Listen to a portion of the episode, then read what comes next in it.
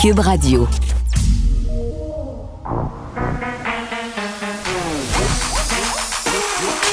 Elle a une opinion sur tous les sujets.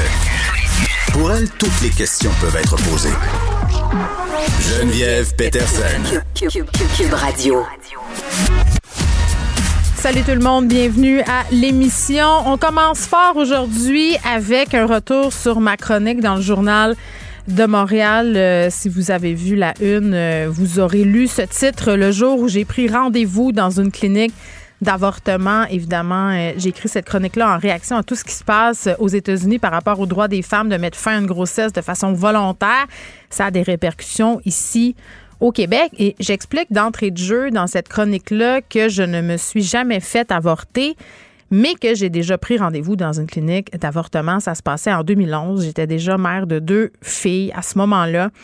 Et à un moment donné, je me rends compte que malgré la contraception, et là, je souligne ça au crayon gras, OK? Malgré la contraception, avez-vous pris des notes, là? OK? Je me suis ramassée enceinte et c'était pas le bon temps j'avais pas envie, premièrement, d'avoir un troisième enfant à ce moment-là. C'était même pas dans les plans. Euh, j'en ai trois aujourd'hui, mais mon fils est arrivé en 2015. Donc, vous aurez compris que des années se sont écoulées. Puis c'était pas le bon temps. Puis euh, j'ai pas à me justifier puis à expliquer les raisons plus que ça, mais je vous mets en contexte parce que avoir le nombre de courriels que je reçois de filles qui ont été dans la même situation, parce que, tu sais, on parle souvent d'avortement, on pense à, des jeunes filles qui sont pas prêtes à devenir mères, puis c'est vrai que ça représente une grande partie des avortements qui sont pratiqués chaque année un peu partout dans le monde. Mais il y a des femmes euh, qui ont une vie, qui ont des carrières, euh, qui ont des enfants, qui sont dans des conditions, entre guillemets, parfaites là, pour donner vie à une autre personne, qui décide que pour des raisons qui leur appartiennent, ben, que c'est pas ça puis que c'est pas ça leur désir et qu'ils n'en veulent pas de cet enfant-là. Et je disais dans le début de mon texte que euh, finalement, j'avais pas eu à me rendre à cet avortement-là parce que j'ai perdu l'enfant naturellement. J'ai fait une fausse couche, puis j'étais vraiment soulagée parce que je vais vous dire très très honnêtement, euh, il n'y a aucune personne avec un utérus qui prend la décision d'aller se faire avorter à la légère. Là, chez moi avec les filles qui supposément se serviraient l'avortement comme moyen de contraception.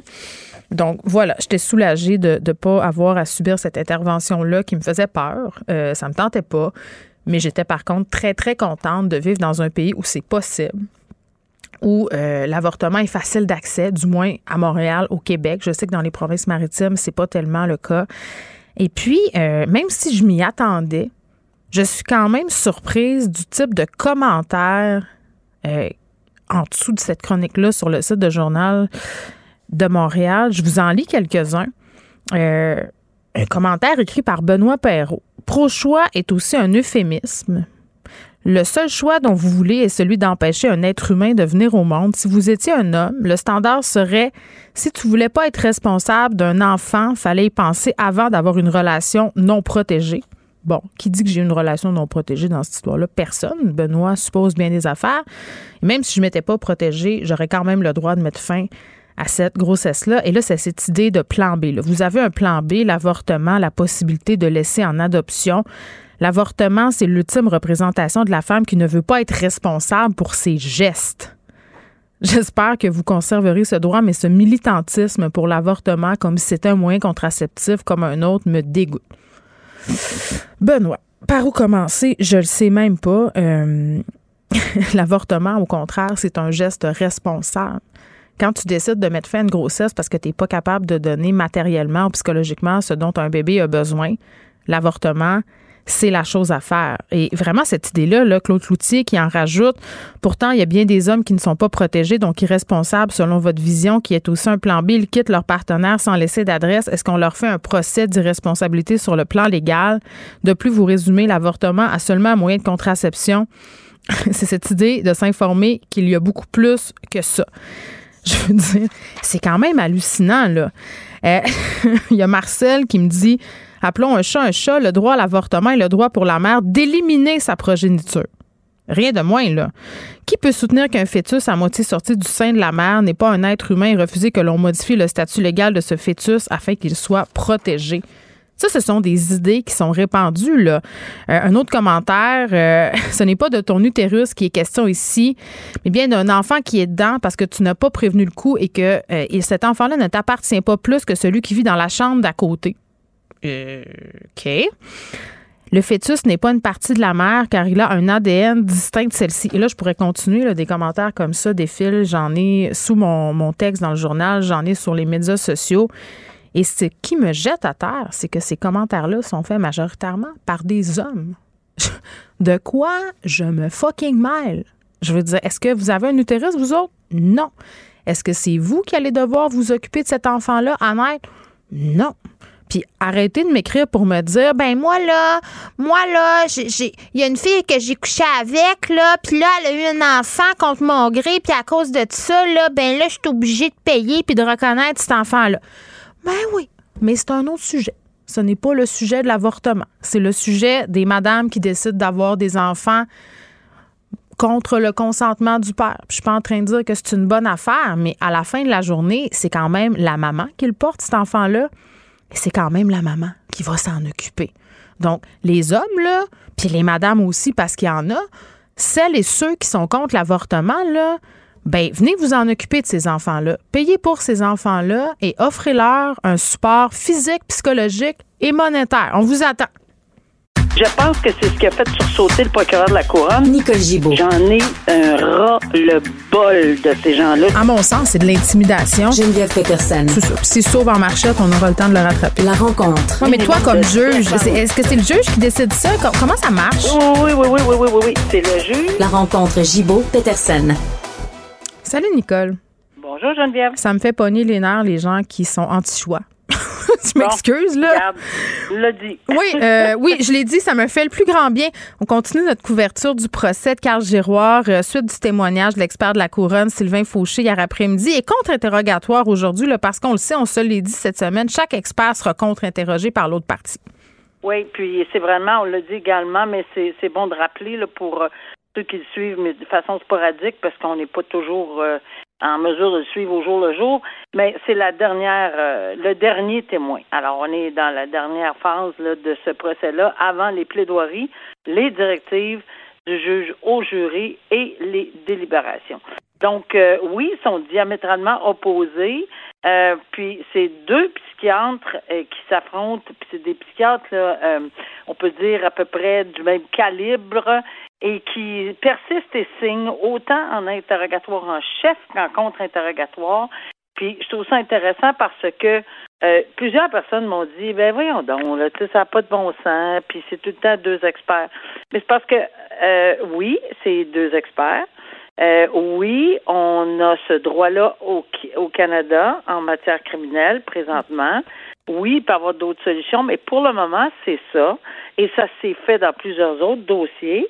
Et je pense qu'on est capable de passer à travers parce qu'il ne faut pas minimiser la capacité, pas de comprendre la psychiatrie, mais de comprendre le contexte dans lequel le témoin, euh, pour lequel le témoin euh, expert euh, place la situation, relie les petits points entre les événements de cette soirée-là hmm. et le propose au jury. Mais c'est vraiment eux qui vont dire, ben non, regarde, c'est pas comme ça qu'on a vu, ou oui, c'est comme ça qu'on l'a vu, et oui, ça va plus avec un qu'avec l'autre. C'est tout. C'est, c'est dans ce sens-là. On ne demande pas un cours de, de psychiatrie. Non, mais c'est bien. Il y a des gens qui vont avoir à prendre une décision importante et il faut qu'ils aient toutes les informations pertinentes en main pour la prendre, cette décision-là. On parle quand même d'envoyer quelqu'un en prison sous des prétextes pour un certain nombre d'années. Donc, il faut que ça soit juste. Tout à fait.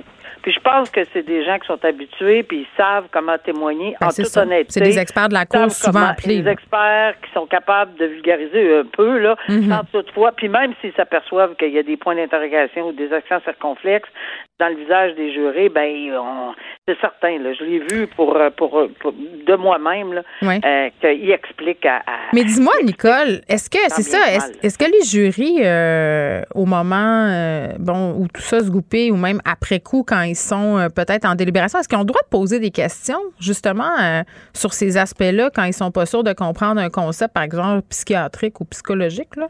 Ben, ils ont le droit de poser à peu près toutes les questions. Le, tribunal vont, le juge dans ses directives va le dire, mais toutes ces questions-là sont posées par enveloppe normalement. et, et, et en bout de ligne, c'est le juge qui décide si oui ou non la question peut être posée ou non. Ah, OK. Bon, mais c'est vraiment le juge à la fin qui va décider ça. Un dossier euh, que notre bureau d'enquête a mis au jour. Un policier qui a fabriqué un faux mandat. Et c'est très, très grave, Nicole, en utilisant la signature d'un juge à son insu. C'est un policier de Montréal. Euh, donc, euh, cet homme-là, -là, c'était dans la cause de Frédéric Silva un tueur à la solde du crime organisé, euh, un tueur qui a été condamné d'ailleurs à l'emprisonnement en perpétuité en février dernier. Trois meurtres lui sont attribués, des meurtres qui ont été perpétrés en 2018. Explique-nous un peu qu'est-ce que cette affaire-là? Oui, c'est ce qu'on apprend, c'est aussi frais que vous. Moi, je viens juste, juste, juste tout juste de l'apprendre. Mm-hmm. J'ai pas pris connaissance vraiment de l'ensemble de tout ceci.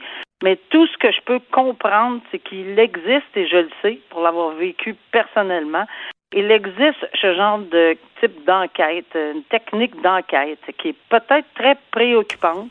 Euh, parce que oui, euh, ça s'est fait, mais est-ce qu'il existe une façon euh, c'est assez méconnu là, du public là, en vertu du code criminel au Canada qui, qui, effectivement il y a des techniques d'enquête qui peuvent être autorisées et ça, on peut même autoriser des policiers à commettre des infractions. Euh, c'est quelque chose. Oui, c'est des espèces de pièges. on l'a vu dans d'autres dossiers là, où on, on, on, encercle entre guillemets la personne qu'on veut pogner. On fait des scénarios. Là, on a vu ça. Mais là, dans, le cas de, cet homme-là, de, de, ouais, de Frédéric Silva, puis c'était quand même. Puis je veux le dire, Nicole, là, parce que c'est pas tout le monde qui a suivi son histoire. C'était l'un des dix criminels les plus recherchés au Québec. Là. Donc c'était vraiment quelqu'un d'important pour le SPVM. Euh, puis là, de savoir quand même que malgré cette importance-là, la police a utilisé une fausse autorisation judiciaire parce que c'est ça ils ont pris un mandat pour contraindre un témoin à collaborer à, une enquête, même si c'était un criminel vraiment recherché. À un moment donné, tu peux te poser la question là, dans quelle mesure la fin justifie les moyens. La police peut pas se souscrire à la loi, peu importe l'objectif derrière, même si c'est pour pogner le plus pire des malfrats. Sauf qu'il n'y a pas d'arrêt de procédure dans ce cas-là. Je sais que le procureur en défense a tenté de l'obtenir, mais ce n'est pas le cas. Parce qu'il y a une question de sécurité du public, exactement. Tu l'as soulevé. Euh, un des dix criminels les, les plus recherché, il y a un danger éminent, il y a des techniques d'enquête qui ont dû être utilisées qui ne seront pas nécessairement toutes divulguées parce qu'il fallait mettre la main euh, sur, au collet de cette personne-là. Je j'en conviens que mm. quand on, peut utiliser d'autres techniques, je ne pense pas qu'on donne une bénédiction pour avoir fait ce geste, non. mais dans le contexte de, de on n'a pas mm. arrêté les procédures en disant. Oui, on dit que c'était justifié dans ce cas-là comme moyen d'enquête, même si on dit que c'est préoccupant puis que la, le juge s'est montré un peu, euh, ben, je ne vais pas dire euh, donner une tape ses doigts, mais, mais quand même. cette façon de faire est quand même encadrée. On ne dit pas à, un policier, on n'autorise pas un policier à mm non, c'est ça. c'est ça qu'il faut comprendre. C'est là qu'il est allé un peu trop, ben pas un peu, il est allé trop loin. Euh, parce que tu sais, je, je, les avais ces étampes-là. Je, facile de, de, prendre mon étampe ou l'étampe d'un juge. Ah oui, hein? ah, ben oui. Mais ben, explique-nous, c'est gardé où? C'est gardé où ces étampes-là? Tu as ça sur le top de ton bureau, puis n'importe qui ben, peut partir avec?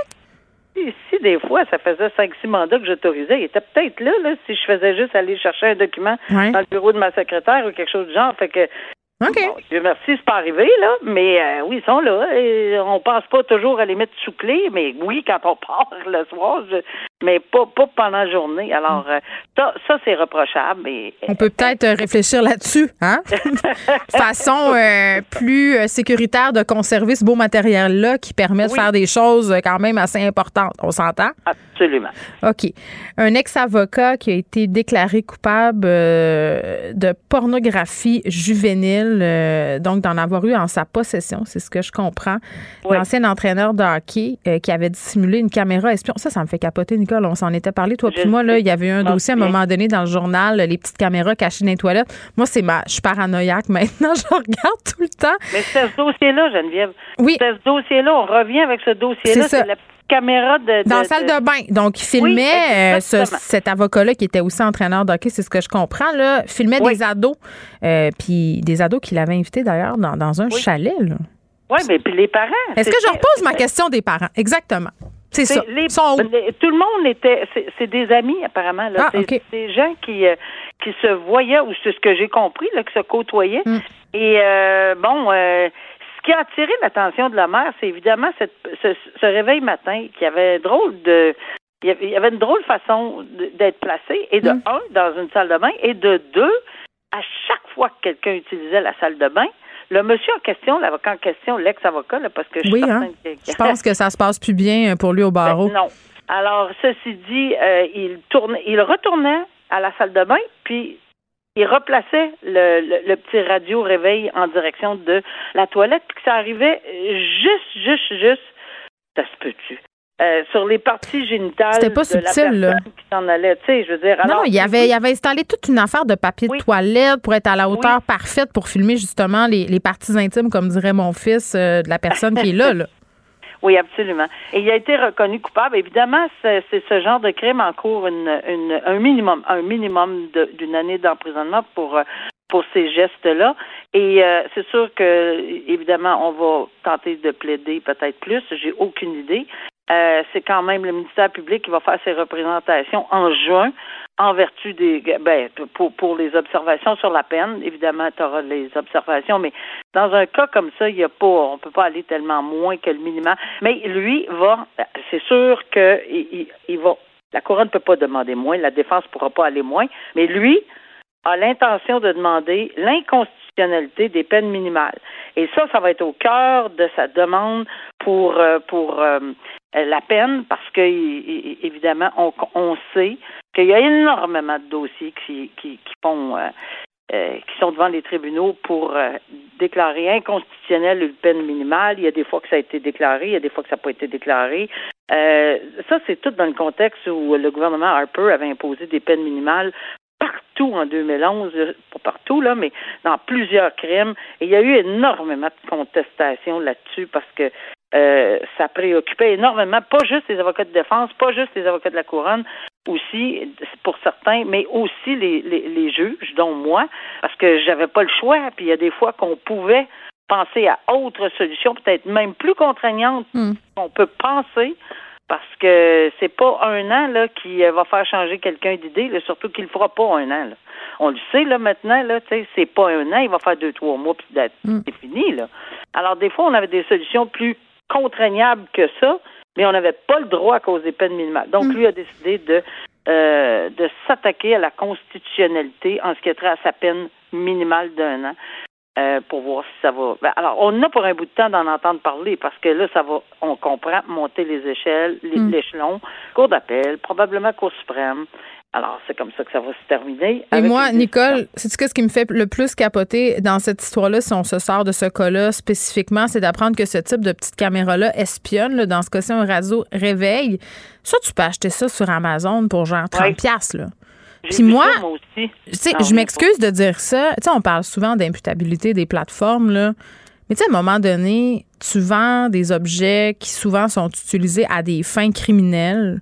Tu sais, des caméras espionnes, là, je veux dire, c'est bien rare qu'on utilise ça de façon complètement normale. Tu sais, on s'entend-tu, là, je veux dire, à part un parent qui veut voir si sa gardienne tapoche son ben, enfant, là. C'était pour dire, il y a, y a, des situations, puis dans des CHSLD, on l'a vu. Mais as-tu le droit de filmer quelqu'un comme ça à son insu aussi? Mettons, puis euh, ça, c'est une question, l'autre fois que je me disais, je vais y poser. Mettons que j'engage une gardienne chez nous, puis je la pogne, là, sur vidéo, à, donner une claque d'en face à mon fils. Cette preuve-là, est-tu admissible en cours? Ça remet le tout à la police qui vont s'occuper de faire autoriser une plainte. Ah. T'es dans ton t'es dans ton milieu, puis euh, garde la, protection, ça c'est comme il y a des gens, c'est plein de gens qui ont des caméras à l'extérieur de chez pour voir si les gens arrivent. Ben, c'est sûr que si on a quelqu'un sur une caméra qui commet une infraction dans notre cour, euh, qui est en train d'ouvrir notre automobile, ben c'est ça. Ça peut servir.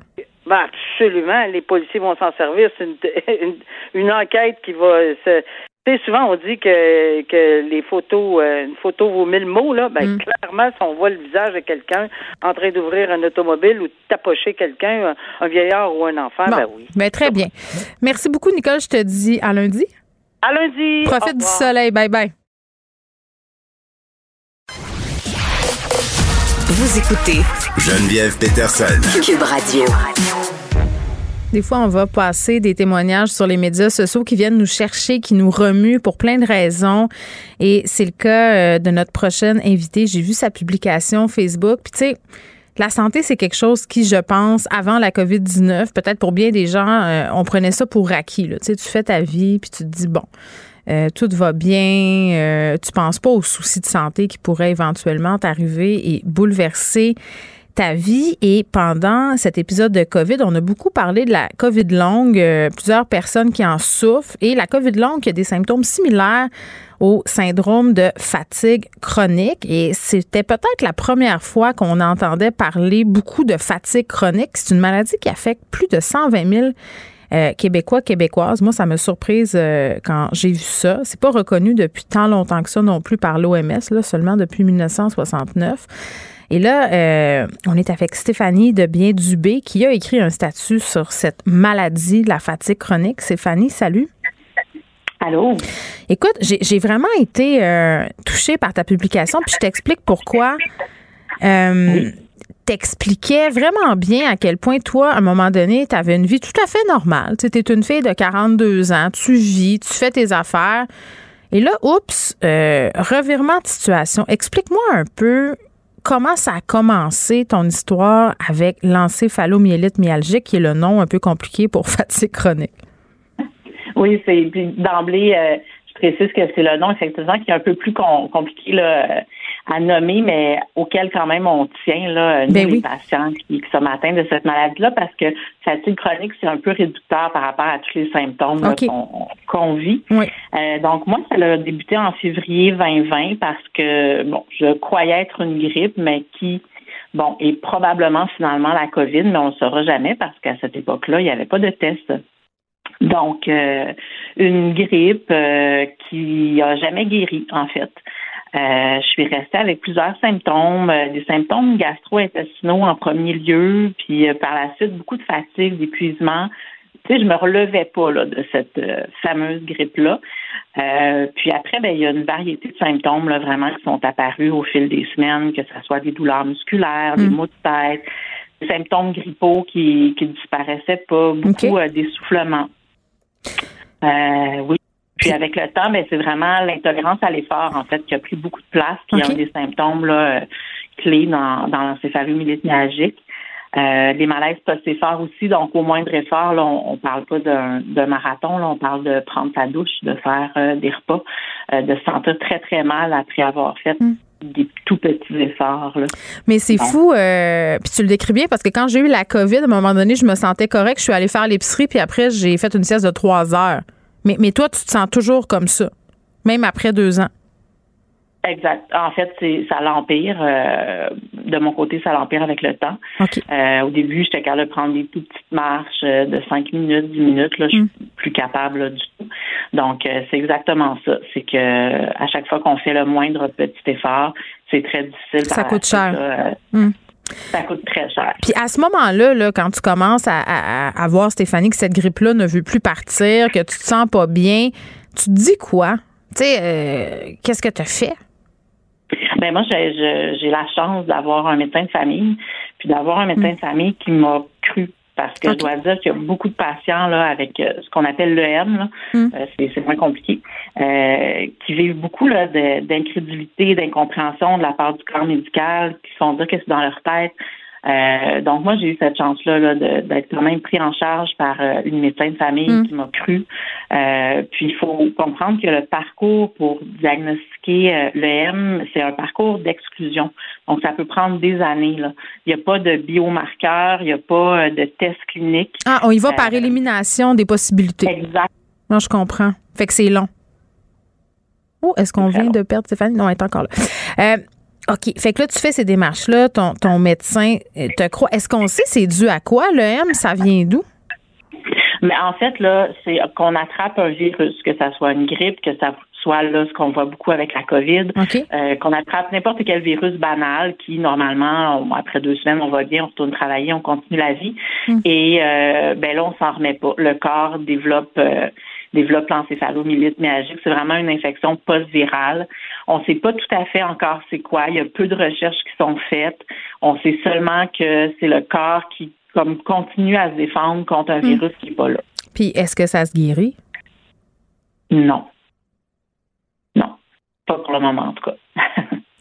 puis, puis moi, c'est ce qui m'a touché dans, dans, dans ce que tu as écrit sur Facebook, c'est Fanny, c'est que tu dis, tu sais, moi, quand les gens me voient, ils voient la bonne vieille Stéphanie, mais en dedans de moi, tout a changé. C'est que c'est pas écrit dans ta face que tu as le M, là. Non. Non, du tout. Puis c'est ce qui est le plus euh, difficile c'est que j'ai l'air euh, j'ai l'air mm. tout à fait de, de oui la Stéphanie d'avant. Euh, fait des fois c'est difficile pour les gens de comprendre à quel point on est mm. on est affecté là à tous les niveaux. Mm. Est-ce que des gens par exemple dans ton entourage ou un peu même moins près de toi avaient tendance à dire ben voyons, bat-toi le derrière, fais du sport, ça va aller mieux? Non ben une personne qui est pas très près de moi, puis là, qui est plus dans ma vie du tout. Mais non, les gens près de moi, je les choisis avec attention, puis c'est des mm. personnes euh, merveilleuses qui sont très, très, euh, mm. qui sont très à l'écoute, puis qui comprennent du mieux qu'elles peuvent. Là. là, en ce moment, est-ce que tu travailles? Non, ben non, c'est, ça serait impossible. Avant, tu faisais quoi comme métier? En fait, moi, j'ai un bac en travail social, euh, puis j'ai une technique en éducation spécialisée. Donc, je travaille dans les écoles là, comme euh, intervenante sociale, beaucoup auprès des jeunes euh, ados, enfants, santé mm. mentale. Puis t'es jeune, je le disais, tu as 42 ans. Comment on entrevoit l'avenir quand quelque chose aussi simple que faire le souper est, une tâche quand même exténuante pour toi? Là? comment tu réussis à regarder en avant? Ben honnêtement, euh, j'essaie de pas trop penser à l'avenir parce que c'est sûr que quand je pense, c'est très très euh, anxiogène. Il n'y a pas de hmm. il n'y a pas nécessairement là, de belles choses que je peux entrevoir. Fait que j'essaie juste d'être dans le moment présent puis de profiter des fois des, des, petites choses agréables de la vie, que ce soit d'aller dehors, prendre un peu de soleil euh, hmm. assise sur une chaise longue ou c'est ça, j'essaie vraiment de, de maintenir euh, une bonne santé mentale, donc de pas trop euh, penser à l'avenir. Est-ce que le fait de parler de ta maladie, d'avoir fait ce statut Facebook-là, puis d'en parler aussi publiquement aujourd'hui à la radio, est-ce que est-ce que ça donne en quelque sorte peut-être un peu un sens ou pourquoi tu as décidé de le faire, de faire cette sortie-là? Bien, de le faire vraiment pour faire connaître la maladie, pour la faire connaître, pour la mm. faire reconnaître. Il y a beaucoup de gens qui sont en phase, moi je suis en phase modérée, il y a beaucoup de gens en phase sévère qui n'auraient même pas l'énergie de, de faire ce que je fais euh, mm. aujourd'hui. Donc pour toutes ces personnes-là, pour leur donner une voix, pour nous donner une voix, euh, pour, pour vraiment faire avancer les choses, euh, qu'il y ait plus de, compréhension là, face à cette maladie-là, puis qu'on puisse mm. recevoir euh, de l'aide, que ce soit du soutien financier, que ce soit des recherches. Parce que toi, tu n'en auras pas de soutien financier, tu n'en as pas? Même si t'es es invalide un peu, non? Oui, oui, tout à fait, mais c'est très compliqué au niveau de l'encéphalomyélite myalgique de faire euh, reconnaître un statut d'invalidité. Très, très compliqué. Euh, Ça fait partie des maladies un peu là, qui tombent là, entre deux chaises. Donc, il n'y a pas vraiment de support gouvernemental à ce niveau-là de prestations là, pour l'invalidité, c'est ce que je comprends. C'est difficile. Exactement. Pour le moment, il n'y a rien. Là. Oui. Et là, là. Est-ce que euh, rétrospectivement, quand tu regardes, je ne sais pas si c'était une fille qui prenait ta santé pour acquis, là, mais j'imagine que ça t'a amené à avoir une réflexion là-dessus aussi, là? Ben tout à fait. Puis non, je, ne suis pas une fille qui prenait ma santé pour acquis. En fait, je faisais très attention à, ma santé à tous les niveaux. Euh, mais effectivement, je pense que je pense qu'on prend un peu pour acquis, tu sais, le fait de marcher, le fait, le fait de, jouer avec nos enfants, de de prendre un verre au soleil avec des amis, euh, euh, alors que tout peut vraiment basculer d'un jour mm. euh, à l'autre. Stéphanie de Bien Dubé, merci beaucoup d'avoir accepté de nous raconter un peu comment ça se passe pour toi, ton quotidien avec l'encéphalomyélite myalgique ou la fatigue chronique, syndrome de fatigue chronique si on préfère. Puis je te souhaite vraiment bon courage et bonne chance pour la suite. Ben merci, merci à toi. Merci. Vous écoutez Geneviève Peterson. Cube Radio. On est avec Vincent Dessureau. Salut Vincent. Salut Geneviève. Bon, écrasement d'avion mystérieux en Ontario.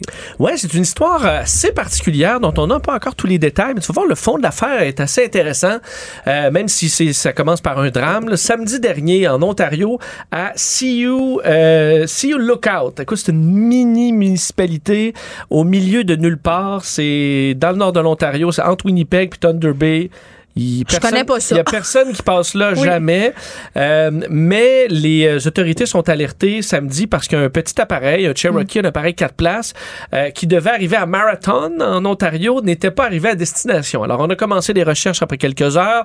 Finalement réussi à isoler sa, euh, son transpondeur d'urgence et les secours se sont approchés pour finalement découvrir dans une zone euh, ben, boisée, euh, vierge, euh, l'appareil écrasé avec les quatre passagers, fait un pilote, trois passagers, les, euh, tout le monde est décédé. Et là, on, bon, on investigue pour regarder un peu, OK, c'est qui ces gens-là? Et on découvre que deux des passagers sont euh, activement recherchés par les policiers, sont des fugitifs, dont un est un des fugitifs les plus recherchés du pays. S'appelle Gene euh, Larkamp, un des hommes les plus recherchés du pays, qui a fait la- le- en ce moment la récompense pour le retrouver, c'est 100 000 canadiens. On voit pas ça quand même souvent. C'est un ancien soldat euh, qui est suspecté par les autorités euh, thaïlandaises de meurtre. Euh, pour un meurtre qui a eu lieu en février dernier à Phuket, en Thaïlande, d'un membre de gang qui s'appelle Jimmy Sandhu, un homme qui est né en, en Inde, mais qui a été élevé en Colombie-Britannique, à Abbotsford, et qui est entré dans... Il y a une gang là-bas, là, les United Nations, il y a une guerre euh, pour la, la drogue et tout ça, c'est très violent. Et semble que cet homme-là qui a été euh, déporté vers la Thaïlande ait été victime d'un- d'une conspiration de meurtre où deux Canadiens ont pris, des, ont pris un vol pour se rendre, le tuer, fait, le mitrailler de plusieurs balles avant de retourner au pays. Parmi ça, il y a cet homme, Gene euh, Larkham, qui est décédé en fin de semaine dans cet écrasement. Mais ça ne s'arrête pas là parce que euh, un autre passager, Duncan Bailey, lui aussi membre euh, de gang, bon, gang violente, fait face à des accusations de conspiration pour meurtre pour une fusillade à Vancouver en 2020. On savait pas que les deux hommes se connaissaient. qu'est-ce qu'ils faisaient dans le même avion? J'imagine que c'est à, à cette question qu'on essaie de répondre en ce moment. là. Oui, et surtout qu'ils ont fait tout un périple parce que, écoute, les- le Canada, c'est grand. Là. Pour un petit Piper Cherokee, Ouais. c'est trop grand.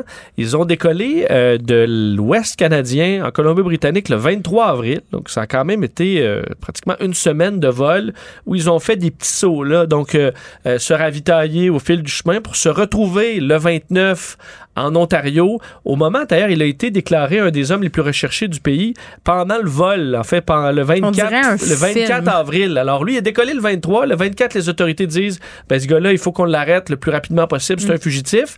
Et, euh, ben, il va tenter de faire le, écoute, le voyage de l'Ouest canadien à l'Est canadien avec trois autres personnes dans un petit avion dans des zones super reculées, ce qui est très dangereux, pour finalement s'écraser en fin de semaine. Alors là, écoute, il y a plein de questions. euh, qui- qui- Qu'est-ce qui se passait? Est-ce que euh, la troisième personne qui était là était le copilote? Est-ce qu'il est en lien?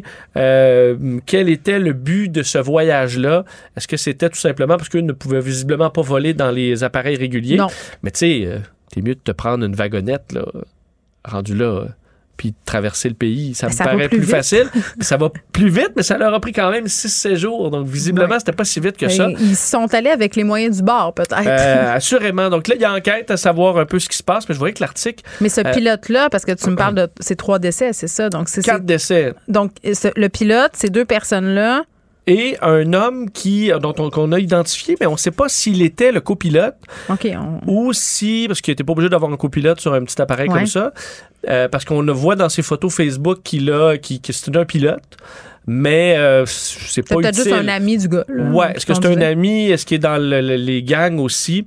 Mais euh, curieuse histoire, il y a enquête. Et lui, est-ce qu'il s'en venait au Québec? Est-ce qu'il s'en allait vers les maritimes? Où il s'en allait? On ne le sait toujours pas. Alors, euh, enquête quand même importante là-dedans. Je voyais que cette histoire-là de vol et d'écrasement mystère euh, commence à faire le tour. Là. Je voyais des articles un peu partout dans Ouais. le monde. Alors, vous allez peut-être en entendre parler. Peut-être un bon sujet de podcast. Oui, ben, j'avoue qu'on saura tout le fond de l'affaire.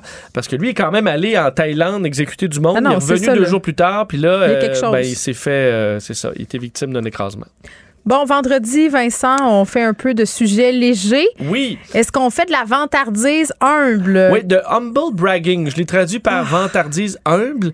Ah. J'adore- je- J'aime tout dans ce sujet-là. Vas-y donc. Je trouvais ça intéressant. Oui. Sur un forum pour les mamans, là, qui s- ce que je comprends, Momsnet en, euh, en Angleterre, Mm. peut parler de toutes sortes de sujets. Et euh, est tombé le sujet de l'humble bragging ou bon la vantardise humble. Et je vous, je vous donne le premier exemple qui a lancé la discussion. Ça va vous donner une idée. C'est quelqu'un qui travaille dans un zoo, euh, donc euh, en Angleterre, et qui dit lui il est au lémur. Le petit animal avec une queue rayée noire et blanche. Moi, je, situe les gens. Il est à l'enclos des lémurs, il y a une petite famille qui arrive, puis là, il dit à la, à la maman de la famille, il dit, Hey, vous pouvez vous approcher, il n'y a pas de problème. Et elle va répondre, non, ça va. Elle dit, on arrive de, de notre lune de miel à Madagascar, on en a vu plein. là, tu, là, il dit, moi, je... Tu dis, OK. Mais ça se place bien dans une conversation, mais Ben, pourquoi tu dis ça? Exact, c'est la vantardise. Un, je fais passer Ouais. de la vantardise comme si c'était une comme, euh, gentillesse. Non, mais c'est comme aussi euh, de façon très casual. Oui, non, oui, mais euh, avec qui je parlais de ça, les, les pires histoires de, de dating, et puis je me rappelle tellement plus avec qui, mais je pense que c'est quelqu'un à la station qui me racontait. Ben, je pense que c'est moi. C'est toi l'affaire du coucher de soleil. Exactement. Raconte ça, Vincent, Ben, s'il te plaît. oui, c'est tellement ça. Parce que c'est un, un bo- un bo- un bon exemple. Puis Il y a des histoires qui ressemblent un peu à ça dans celles qui ont été racontées sur le forum. C'est une amie qui m'a raconté. Elle euh, semble avoir des dates toujours un petit peu à C'est bracadabra. du bonbon. Mais euh, un gars dit il paraît bien, euh, tout va bien, ça se passe bien. Et euh, on est après une date où visiblement, bon, ça. ça ça se passe semi, mais il me ramène et il y a le coucher de soleil. Et elle dit, hey, regarde le beau coucher de soleil, c'est vraiment beau, c'est magnifique. Et lui de dire, ah, ben moi, depuis que j'ai vu les couchers de soleil à Bali, les couchers de soleil ici, ça me fait plus rien. Là, tu dis, arc. OK. Alors, bruit de criquet, puis après ça, ils se sont pas revus, ça, je peux te, je peux te Oui. le dire. Donc, c'est des histoires comme ça qui sont mis. Écoute, ça, on se rend compte que beaucoup de gens vivent ce genre de petits commentaires. Ouais. Et Il y en a eu, euh, il y en a eu tout plein là. Comme bon, on dit un, un qui dit son, son une de ses amies euh, dit ah c'est vraiment euh, ma, ma maison est trop est, est- est tellement grande, j'ai trop de fenêtres, je suis obligé d'engager quelqu'un pour mes fenêtres. C'est- Ça, c'est Toi, au moins, ta maison, ça doit être plus simple à entretenir Ouais. parce qu'elle a une petite maison très, très modeste. Euh, on dit aussi une qui se plaignait parce qu'elle était, avait été invitée sur un yacht avec des amis. Euh, elle dit, malheureusement, j'ai même pas pu voir euh, l'authenticité de la nourriture locale parce qu'on était toujours en train de manger du, du homard sur le yacht. C'est dur, hein? Euh, Il y a la question des, ben, des- pas des influenceurs, mais des gens sur les réseaux sociaux, parce que là, c'est en anglais, mais des gens qui vont publier leurs photos dans des endroits magnifiques, en train de boire du champagne en disant tout simplement blessed, là, et que hein, je, suis- je suis béni. Mais ou- au moins, tu reconnais ton privilège. Euh, ben, ça dépend, parce que est-ce que c'est vraiment ça que tu. Tu veux faire, tu as de l'humilité, là, mais c'est de la vantardise. Tu veux, dans le Mais fond, tu veux le montrer que tu es montrer. en train de prendre un verre Mm. à Milan. Euh, t'es pas nécessairement en train de remercier la vie tant que ça. Hum, Mais des fois, on le fait sans s'en rendre compte. Moi, c'est ce que des fois, des fois, on est maladroit dans nos propos. Puis je te donne un exemple qui m'est arrivé, v'là, v'là pas longtemps. Euh, puis c'est, c'est pas, euh, c'est pas moi, mais j'étais avec la personne en question au restaurant. Puis on, on est au resto et la, la préposée, la, la sommelière vient nous présenter des vins, des vins nature. puis il y en a un dans, dans l'eau qu'on connaît bien. Tu sais, OK. que l'autre personne avec qui je suis connaît bien aussi. Et là, ça a comme mal sorti. Elle a dit Ah oui, mais on le connaît, celui-là, j'en importe plein, là, j'ai des cas chez nous, fait que, tu sais, bon, laisse faire. Mais là, j'étais tellement mal à l'aise parce que je me disais, mon Dieu, mais à quel point on a l'air de du monde, tu sais, qui tu dis, Ils sont Hey, là, tu m'impressionnes tellement luxe, là. pas avec ton petit vin, là, qu'on a huit caisses chez nous. Puis là, on, s- elle, repart, elle dit, ben non, mais OK, je vais proposer. Puis là, on, on se regarde, on fait, hey, mon Dieu, mais ça a Ça a mal sorti. Ouais, ça, on a eu l'air d'une petite gang de cas. Alors que tu t'es pas. C'est pas ça. C'est pas ça qu'il voulait dire. Tu sais, c'est pas ça. Mais, Bon. mais c'est ça tu qui s'est passé. celui-là, on l'a déjà bu, mais plutôt que de Non, dire mais que tu peux des- juste dire, on le connaît, on aimerait ça essayer d'autres choses. Mais Oui. ça, ça, tu sais, dans l'enthousiasme du moment de dire, j'aime tellement ce vin-là que j'en ai commandé huit caisses, ça a sorti comme si on disait, fille, tu nous nous impressionnes pas avec ce vin-là parce qu'on le on le boit, écoute, un petit lundi soir. Tu sais, Oui, c'était le ben, même. on n'est pas à l'abri de ça, personne. C'est ça que je veux dire. C'est comme les. euh, parce qu'on a parlé beaucoup de dating dans les dernières semaines, mais euh, si tu veux te vendre auprès de l'être Ouais. intéressant, Qu'est-ce que tu fais? Moi, je ben, qu'est-ce que tu fais pour pas te vanter? Ben, en c'est parce que c'est correct de. de- Tu veux quand que- même dire que tu as des, t'es une bonne personne, Je pense puis qu'il y a une que que différence. personne de fun. Je pense qu'il y a une différence entre se vanter, comme les exemples que tu viens de donner, là, un peu pour. euh, Moi, j'appelle ça se tirer un rang, là. Tu sais, quelqu'un qui veut se tirer un rang en disant, Ah, moi, mon chalet à Tremblant, tout ça. Mais je pense que c'est correct, puis je pense qu'on a beaucoup de difficultés avec ça, de, de vanter nos qualités. Tu sais, de, de, de, de dire, moi, je suis bonne là-dedans, je suis une personne qui est comme ça. Tu que sais, dire que tu as un chalet. Non, mais on a de la misère à, à, à vanter nos qualités personnelles. C'est tout le temps vu comme étant prétentieux. Tu me suis-tu? Oui, c'est vrai. Tu sais, des fois, euh, moi, je trouve ça important d'écrire, par exemple, à mes amis ou même dans des, à des personnes des médias, mettons, là, ah, j'aime ça quand tu fais ça, je te trouve bonne. On s'en va pas beaucoup de compliments, puis on dirait qu'à chaque fois que tu écris ça à quelqu'un, la personne est tout le temps en train de dire oui, mais. Sais, puis c'est Caroline euh, Duplessis hier qui me disait, je sais pas, on parlait justement de ça, puis tu sais, quand tu complimentes quelqu'un sur ses vêtements, là, Oh. mettons, je dis Vincent, t'as un beau chandail, puis tu vas me ah, dire, j'ai juste pris la première ah, mais il est affaire. vieux. Hey, oui. Tu sais, prends-le le compliment. Écoute, c'est drôle parce qu'en fin de semaine passée, j'ai remarqué ça avec des, mes, mes, mes, co- mes collègues de fin de semaine à Salut Oui. Bonjour. Oui, Hey, vous avez une nouvelle disait- belle photo de gang en passant. Oui, très elle- belle, cool, bravo. Oui, oui, ça fait. oui. Oui, vous verrez ça sur. Euh, Prends-le le compliment, coloré, Vincent. printanier. Vous êtes cute, vous êtes beau, vous êtes bon. Mais tu vois, puis là, je dis pas, ouais, mais pourtant, j'ai rien à voir là-dedans. Mais euh, c'est que mes collègues, je sais pas, tout le monde était bien habillé ce matin-là, puis Mm. ils me disaient, hey, euh, c'est beau ce que tu portes. Puis là, c'était, ah, j'ai juste pris. euh, c'est bizarre parce que justement, c'est une vieillerie ou ça, ah, Mais pourquoi toujours ce besoin-là de s'auto-rabaisser? Tu sais, c'est vrai, on est de même. Est-ce que c'est judéo-chrétien? Puis, tu sais, tu parlais euh, l'humble bragging, c'est Oui. ça? Euh, est-ce que c'est. Je pense que c'est le, le petit, le, le petit frère de la fausse humilité aussi, des fois.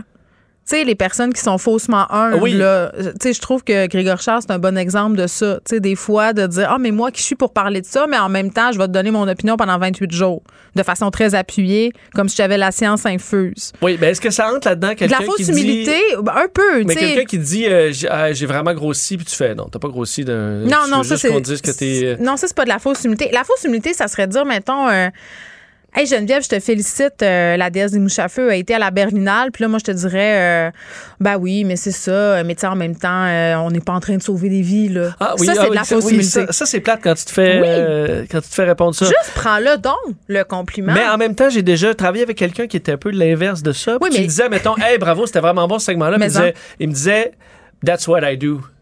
Oui, Mais donc, pas à ben la là, blague. Vincent, là, c'est Là, tu comme dis, that's what I do. Hey, mange anecdote. la je te dirai plus jamais de commentaires positifs. une écrivaine très connue dont j'avais beaucoup aimé le livre. C'était son premier livre. J'avais beaucoup aimé ça. Je vais la voir dans un lancement.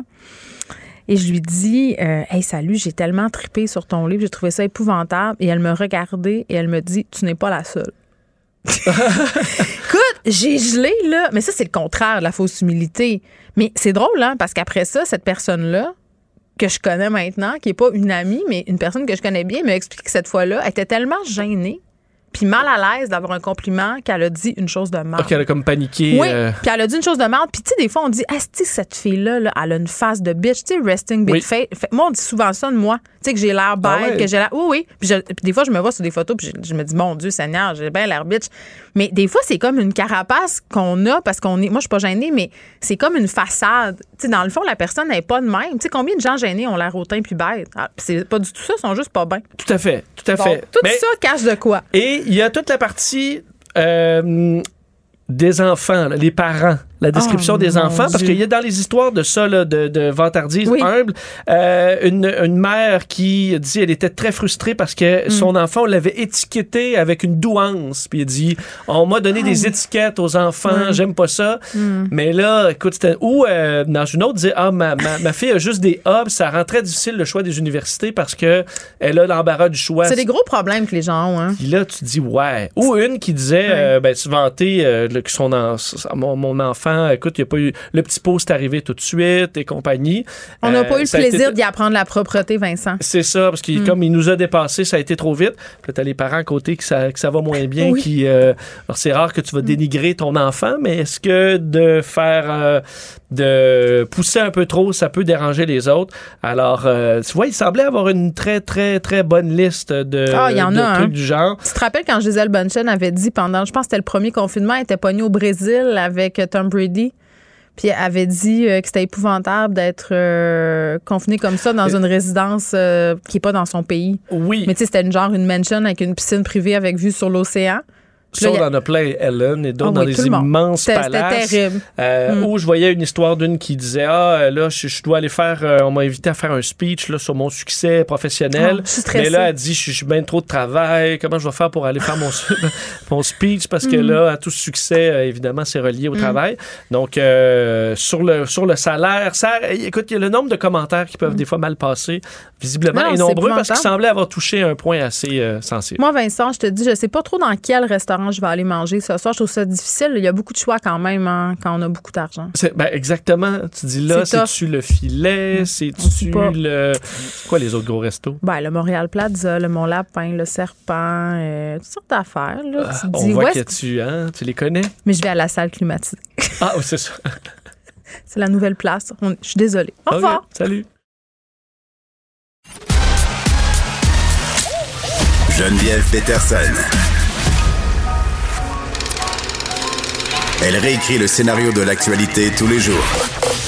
Vous écoutez Geneviève Peterson. Cube Radio. J'aime ça. Cette semaine, on recevait Valérie Larouche, qui est la directrice de la Fondation Mère avec pouvoir, qui organisait dans le cadre de la fête des mères sa campagne de financement. Tout ça pour redonner du pouvoir à ces femmes-là, ces mères qui ont un projet de vie. On dirait que le mot mère, ça a quelque chose de puissant en soi, là. Et on a déjà reçu euh, les personnes derrière Mère au front à l'émission. Et là, aujourd'hui, on reparle de ce regroupement-là qui s'est allié à ma place au travail. Vous les connaissez, là. Ce sont ces personnes qui militent pour que tous les enfants du Québec aient leur place en garderie. Euh, c'est aussi en lien avec la fête des mères qui aura lieu le 8 mai. C'est une grande marche de la fête des mères qui est organisée conjointement par ces deux regroupements-là. Ça s'appelle du pain et des forêts. Vous aurez compris que c'est en référence à la grande marche du pain et des roses qui a eu lieu, je crois, en 95. Et on, est avec Laure Varidel, euh, qui est co-instigatrice de Mère au front. Je pense que la dernière fois qu'on avait parlé, euh, c'était avec Anaïs Barbeau-Lavalette, Laure qui écrit dans le Journal de Montréal. Vous la connaissez, qui est aussi éco-sociologue. Laure Varidel, salut. Bonjour Geneviève. Bon, je suis contente de vous reparler à vous, les mères au front, là, celles qui portent des petits cœurs verts euh, sur leur chandail. Euh, pour ceux qui nécessairement peut-être n'ont pas suivi, là, qu'est-ce que vous faites, peut-être juste expliquer brièvement, c'est quoi ça, mère au front?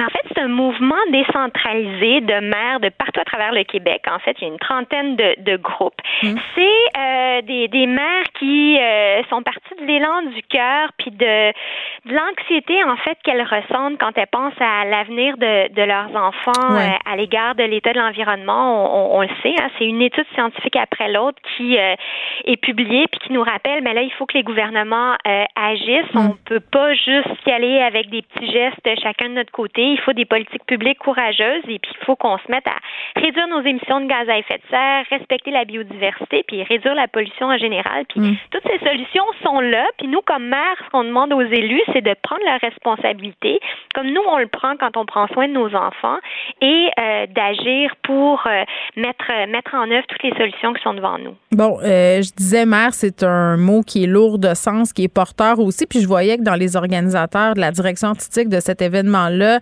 il y avait des hommes, il y a des gars aussi qui vont marcher avec vous. Donc, tout le monde peut être une mère au front, là.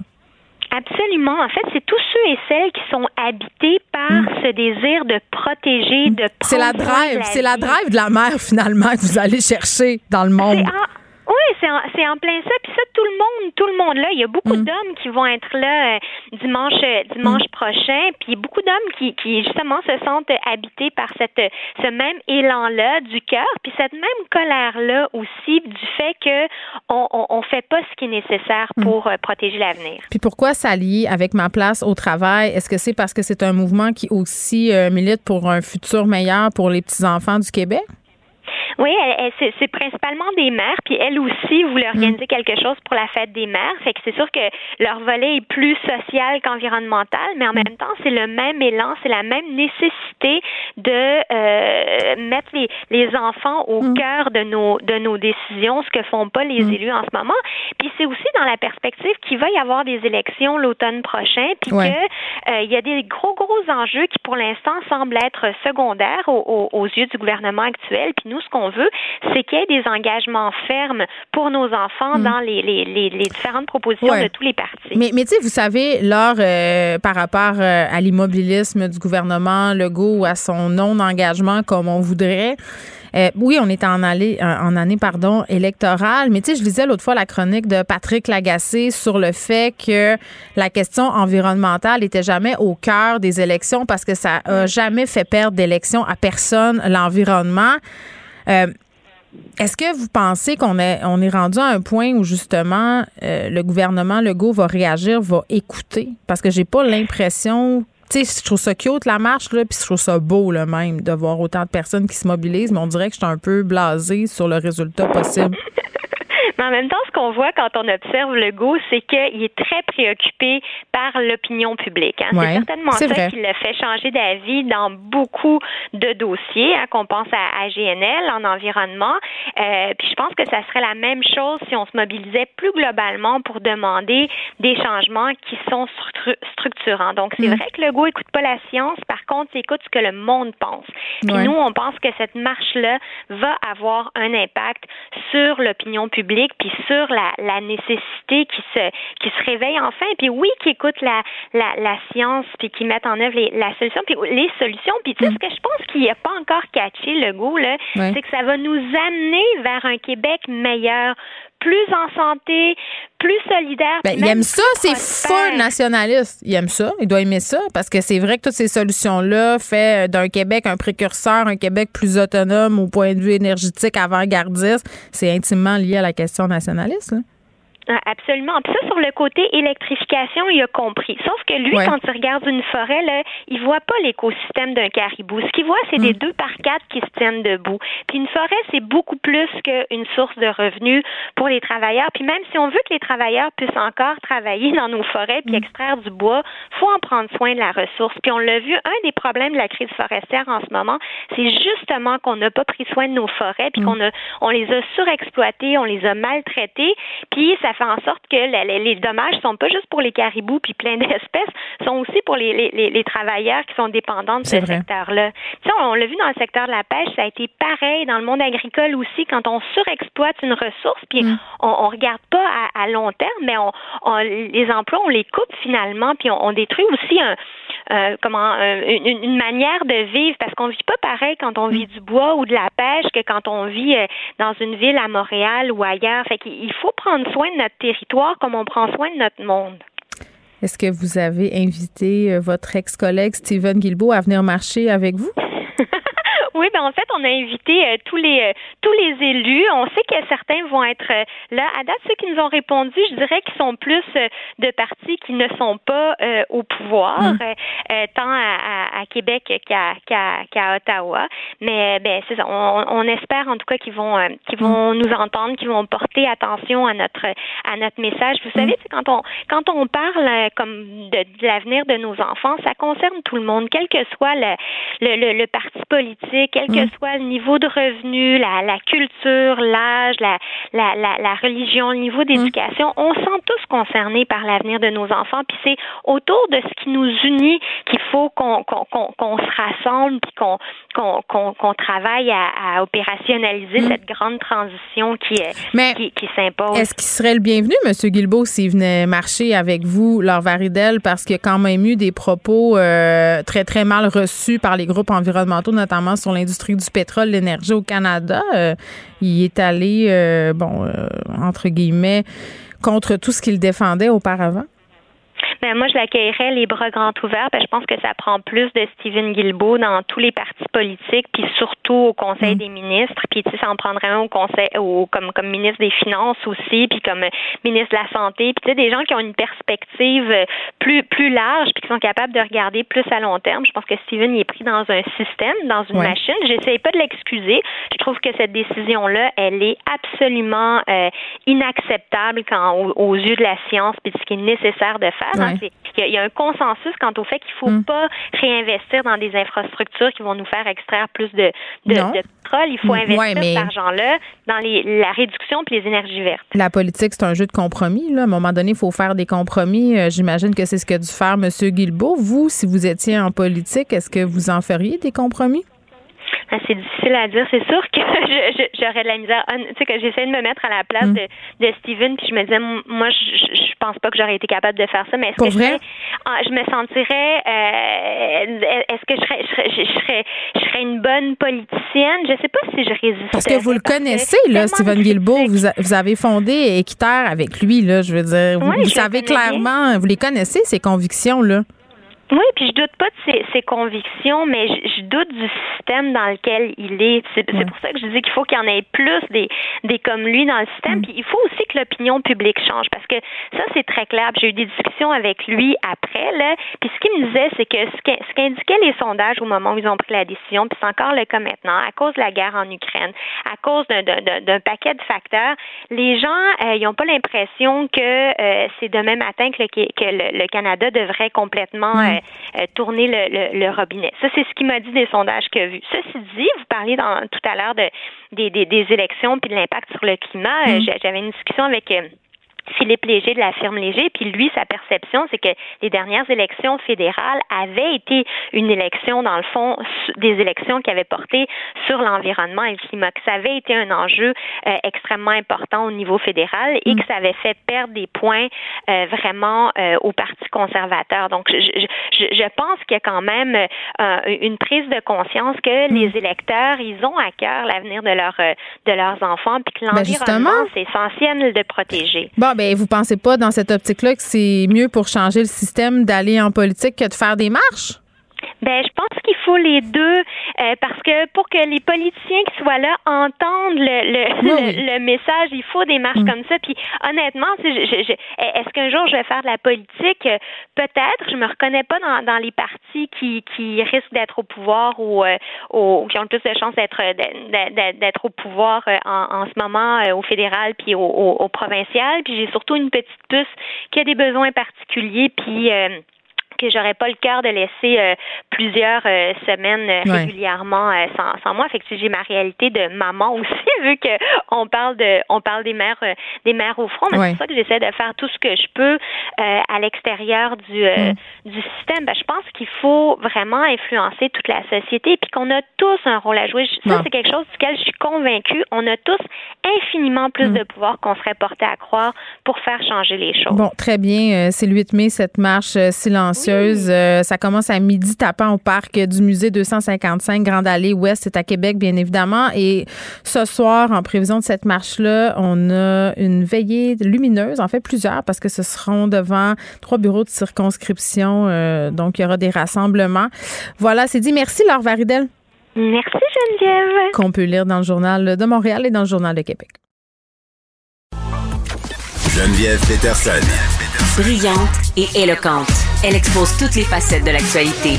Il n'y a pas de vision d'ensemble. Marc-André Leclerc. On fait ça pourquoi, là? Elle fait ça pour le show ou vraiment c'est pour encourager les autres à le faire? Euh, c'est pas clair. Elle sait le faire. Il proposera ça aux Québécois puis les gens diront oui ou non. Moi, je vois vraiment pas de problème là-dessus. OK, non, mais ça veut dire, elle sait que la meilleure solution... Oui, faire un débat. Tout le monde sort un peu gagnant de ça. La rencontre, Lefebvre, Leclerc. Bon, enfin, je vais pouvoir me vider le cœur sur ce que j'ai vu hier au débat conservateur. Salut vous deux. Allô. vous m'avez envoyé le lien, j'ai pas pu résister. J'ai écouté tel que prescrit les 45 premières minutes du débat. Bon, ça se passait majoritairement Jean Charret et Pierre Poilievre. Euh, ça a été, disons-le, euh, assez euh, brutal. Les couteaux volaient. Euh, Marc-André. Oui, c'était. Euh, non, mais c'était très bon. Sérieux, allez voir ça sur YouTube, c'est disponible. c'était comme. Euh, c'était de la porn électorale, là. C'était vraiment ça. Oui, oui, c'est du gros stock, là. C'est sûr que pour nous qui aiment ça, qui mangent la politique, c'est sûr qu'il y a tellement d'extraits, d'angles d'histoire, de suivi par rapport à ça. Écoutez, voulez-vous rire? Quand vous m'avez dit ça, je l'ai fait, j'allais l'écouter, mais je me, je me suis servi un bol de chips. Littéralement. non, non, non, Et moi, j'étais, tu sais, puis euh, tu sais, j'étais dans la salle du débat hier du côté du centre des congrès d'Ottawa. Puis là, tu sais, tous les journalistes avant, tout le monde me dit, tu sais, on jasait. Puis là, c'était savoir, ben, avec le format, avec tout ça, mm. le fait que Pat Souban n'était pas là, tu sais. Puis tout le monde s'attendait à avoir un petit show, là, tu sais, comme, OK, là, ça va être ronron, petit patapon, mais tu sais, c'était des feux d'artifice. Pow, pow, pow, là. Non, il était préparé, la petite gang. Oh, il était préparé, mais autant on s'attendait que, M. Poliev allait être comme d'attaque, mais on s'était laissé dire un peu avant le débat que M. Charel essayé de jouer de l'homme d'État, mais il a attaqué aussi euh, M. Poliev. Mais, euh, Mais attends, c'était, là, vraiment. Je peux ça, vu que je l'ai écouté, je peux apporter mon, ma, ma petite nuance. Bien Euh, sûr, je, trou- sûr. je trouve que oui, ils se la jouaient homme d'État, surtout au début quand ils leur ont fait faire leur speech, là, où ils se présentaient un peu. Mm. Puis, tu sais, l'idée de Jean Charest, c'est toujours de dire c'est moi le plus premier ministrable, j'ai été Ouais. premier ministre du Québec et tout ça. Mais on le voyait. Mais, euh, Jean Charest, il est un habile politicien, là, je pense que personne peut y enlever ça. Mais des fois, dans sa face, ça paraît qu'il est en train de bouillir de rage. Pour vrai, Ah oui, là. Puis hier, je trouvais Oui, vraiment que, justement, quand il est dans les attaques, c'était comme. Je trouvais que des fois, ça manquait même un peu d'élégance. Tu voyais qu'il perdait un peu de sa contenance, de son flegme légendaire. Je trouvais ça. Oui, puis on le voyait, puis encore plus dans la salle, parce que des fois, tu sais, la caméra est, su- est juste, mettons, sur Pierre Poliev, Ouais. on voyait pas toujours à la caméra Jean Charest, mais on le voyait derrière son podium en train de, de, Taper tu sais, du de pied. danser sur ses pieds, taper du pied. sur- Même s'il était carrément à la droite de Pierre Poliev, vraiment se mettre dos à lui, là, parce que tout- tous les candidats étaient face au public, dos à lui. Fait que ça l'a vraiment, vraiment, Mm. vraiment dérangé. Et puis quand Pierre Poliev, il a dit, c'est que il y- avait plus d'intégrité dans le petit doigt des camionneurs que dans le Conseil des ministres Eh oui. libéral provincial. Jean Charest, là, c'est là, ça, ça l'a cassé un peu son rip au début. Ah, là. ben oui, il, il était cassé en, en deux. Puis, tu sais, à un moment donné, Elsie, je, je- tu l'as écouté aussi.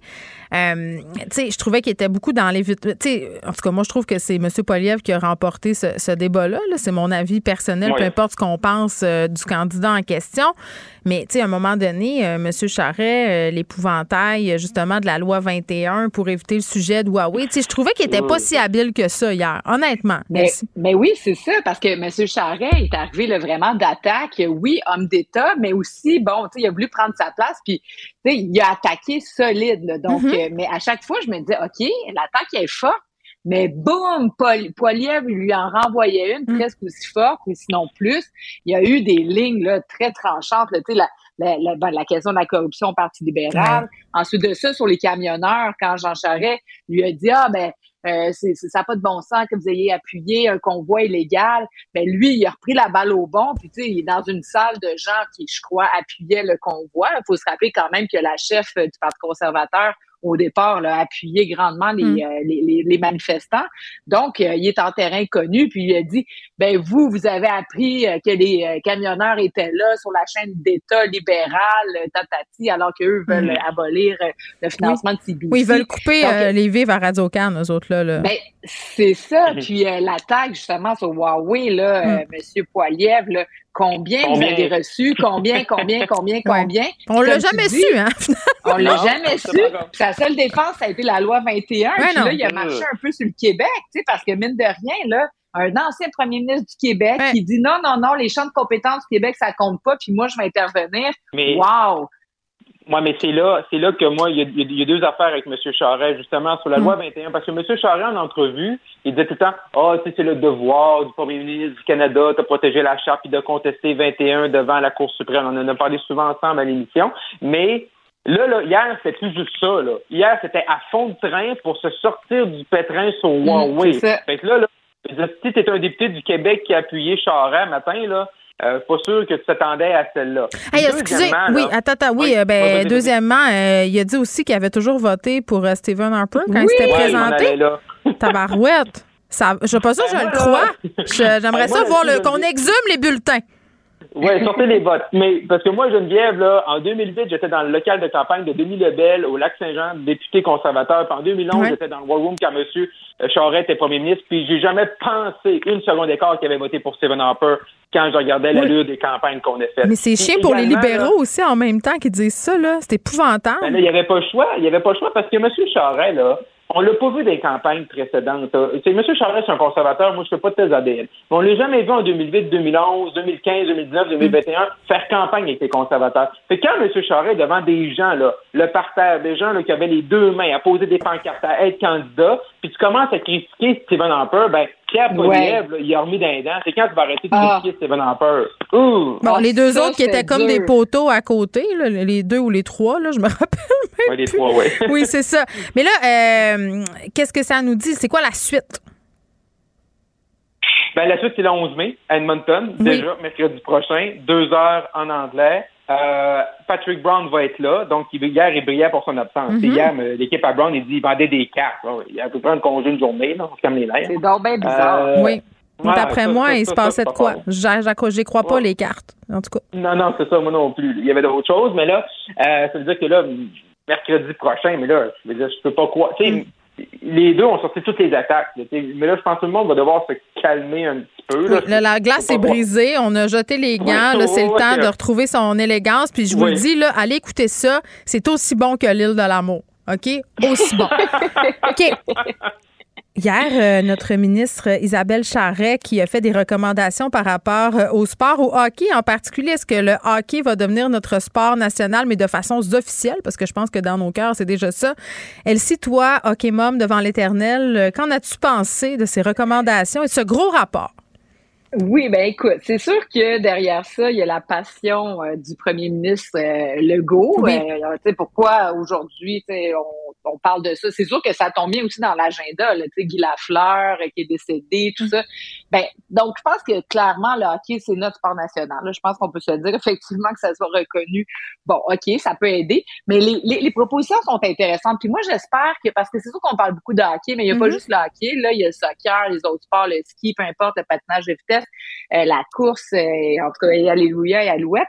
Donc, j'espère que ça va rehausser, que ça va ramener les autres sports vers le haut. Mais si on se concentre sur le hockey, c'est sûr qu'il y a beaucoup de changements à faire, là, parce que moi, j'ai écouté le premier ministre du Québec quand il nous a dit, bon, l'objectif, c'est qu'il ait des jeunes Québécois dans la Ligue nationale. Bon, OK, d'accord. Ça peut être un objectif, mais rappelons-nous qu'il y a 80 000 enfants, là, jeunes, qui jouent au hockey au Québec. Donc, euh, tu sais, il y en a quoi, 10-15 qui ont été repêchés l'année dernière, là. Donc, je pense qu'on va se concentrer sur la masse et les gens. Mm. Sur le plaisir de jouer. Ben, hein? C'est ça.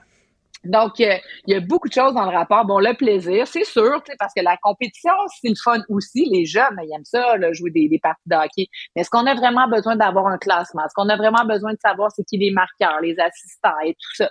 Quand on fait des tournois de hockey, c'est sûr que, souvent, tu fais le tournoi, une partie, deux parties, ben, si t'as pas gagné, t'es es éjecté puis t'en tournes à la maison. alors, l'idée des festivals, l'idée d'amener le patin à l'école, donc euh, que les jeunes puissent apprendre à patiner, je pense que c'est important. en région, probablement que la plupart des gens apprennent à patiner, là, mais à Montréal, il y a bien des familles, notamment immigrantes, qui ont jamais mis le pied sur euh, une patinoire et encore moins mis deux patins. Mm. Donc, euh, moi, je trouve que c'est une bonne idée. Maintenant, il va falloir comme gérer les installations, parce que s'il y a du hockey un peu partout au Québec, l'été, l'hiver, à un moment donné, il va y avoir des manques de glace et de disponibilité. Mais en tout cas, je trouve qu'il y a des choses intéressantes le sport scolaire, s'il vous plaît. Donc, euh, moi, ce que je regrette au Québec, c'est que dans nos écoles secondaires, c'est qu'on parle de décrochage scolaire des garçons, c'est que le sport est souvent comme de, du sport élite. Donc, c'est pour vraiment que tu sois bon pour pouvoir jouer. Ça devrait être accessible à tout le monde qui veut jouer. Donc, tout le monde qui veut jouer au volleyball, tout le monde qui veut jouer euh, au soccer, au hockey. Donc, euh, du sport à l'école, ça peut vraiment aider, puis ça va soulager les familles. C'est vraiment rushant de suivre un enfant qui joue au hockey Sérieusement, le samedi matin, oui, là, à tout mon respect. Moi, j'ai élevé mon fils dans la haine du hockey, justement, pour pas qu'il ait envie un jour de jouer. Mais il y, a un point, là, que. Il y a deux choses. Une minute. Premièrement, oui, rapidement. Donc, premièrement, je pense qu'il faut faire attention. Tu sais, le plaisir de jouer, oui. Mais là, là, présentement, ce qu'on est rendu à dire dans, dans les propositions hier, c'est que même au niveau pee là, il n'y aurait pas de tournoi. C'est-à-dire, qu'est-ce qu'on fait avec le, le, tournoi Pee-Wee de Québec? Là? Euh, fait que ça, je suis pas sûr que c'est la meilleure façon de garder les jeunes accrochés. Puis également, ici, le, le hockey, sport national, est-ce qu'on va faire comme au fédéral? Vous savez qu'au fédéral, il y a une loi hein, qui dure un paragraphe. Le 12 mai 94, loi sur les sports nationaux, où on dit que le hockey est le sport d'hiver. Et quel est le sport d'été au Canada? Je sais pas. Euh, la baignade dans le lac Saint-Jean avec une grosse caisse de 12? Mais j'aimerais ça, mais c'est la crosse sur gazon. La crosse? La crosse? Oui, ben, c'est le sport d'été. Première nouvelle que j'en ai! c'est une loi, c'est une loi, les filles. C'est une loi. 12 mai, oh, Marc-André, on va se coucher moins niaiseux, comme on dit. Sur ce, on se laisse pour la fin de semaine. Allez pratiquer votre crosse, la gang. Eh, mon Dieu, ça fait bizarre, d'une même. OK, à lundi. Au revoir. Bye. Bye. Oublions jamais de placer les choses en perspective. Ça aurait dû être une grande célébration. C'est quand même gros ce qu'on évoque là. Très significatif pour bien comprendre tout ce qui s'est passé. Un professeur, pas comme les autres. Lutte la liberté faut que j'arrête de parler de la chefferie, la course à la chefferie du Parti conservateur avec Elsie et Marc-André.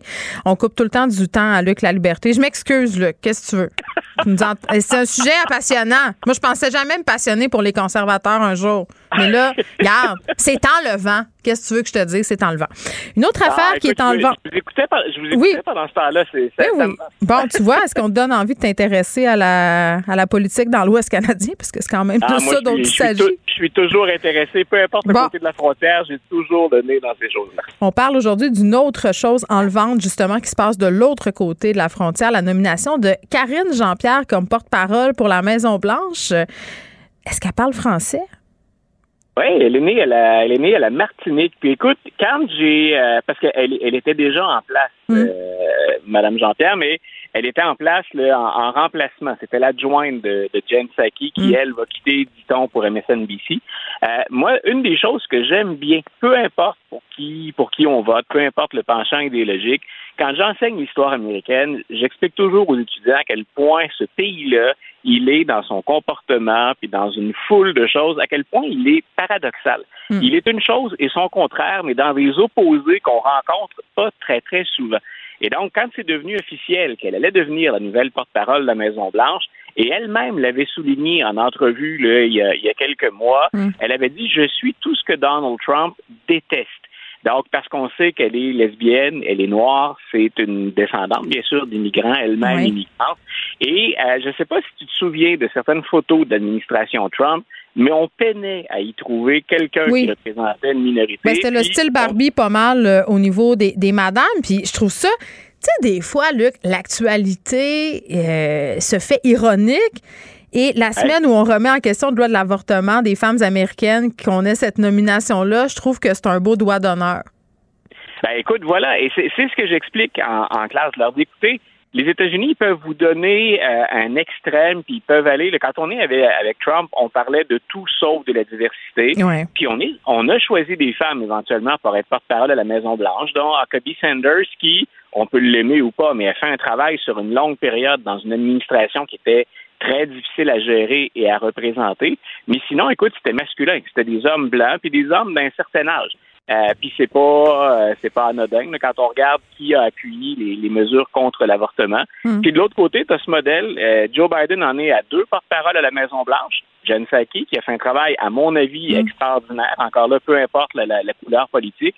Et cette fois-ci, ben, on, on fait fort. On va chercher quelqu'un Bon. qui, à l'évidence, a les compétences et l'expérience, mais qui représente en même temps plein de gens différents. Puis elle- elle-même a dit, écoute, je, je suis arrivé au pouvoir sur les épaules de ces gens-là, où je suis arrivé dans le type de fonction Mm. euh, à partir du travail puis de la représentation de l'ensemble de ces gens-là. Là, ça le dit, elle est porte-parole désormais de la Maison-Blanche, euh, Ouais. Karine Jean-Pierre. euh, mais euh, j'ai l'impression qu'il y a bien des gens qui nous écoutent qui ne saisissent pas à quel point ce poste-là est important, est un poste clé. Explique-nous un peu ce qui est amené à faire le porte-parole de la Maison-Blanche, qui a un rôle stratégique quand même d'une importance capitale. Ah, vraiment, écoute, le, le- à part quand le président prend la parole, c'est ce qu'il y a de plus important comme Mm. Oui. message. Ceux qui ont à- écouté Scandale là, le savent. la série. Voilà, ben, ceux qui ont écouté Scandale, ceux qui ont écouté euh, une vieille série West Wing. voilà, à la Maison Blanche de. West Wing. Donc, écoute, c'était euh, c'est c'est un emploi qui est sous pression et chaque parole prononcée, dite par euh, le ou la porte-parole à la Maison Blanche, c'est ce que les médias prennent pour, en- on excusera l'anglicisme, pour le spin ou pour la couverture médiatique Ouais. ensuite. Et tu vois, c'est arrivé d'ailleurs à Karine Jean-Pierre de faire une bourde qu'elle a dû corriger. Au début d'un vol, elle est avec les journalistes. Euh, on lui demande son avis sur un dossier que le président doit gérer, puis elle dit à peu près le contraire de ce que le président Oups. souhaitait faire. Donc, euh, elle a dû pédaler ou rétro-pédaler très, très rapidement pour corriger le message avant que l'avion n'atterrisse, puis que là parte euh, le, le- le cycle de nouvelles qu'on va faire à partir de cette déclaration-là. Mais elle est vraiment, le- c'est le prolongement du président des, des États-Unis. Donc, euh, on le sait, c'est plein à la Maison-Blanche. Euh, chez nous, par exemple, à Cube ou à, à TVA, bon, on a Richard Latendresse qui est là, qui fait partie de cette, euh, des, des- des correspondants de la presse. Ce que va lancer Richard comme message quand il commence une entrevue, c'est ce que la, la porte-parole va avoir déclaré auparavant. Donc, un rôle névralgique.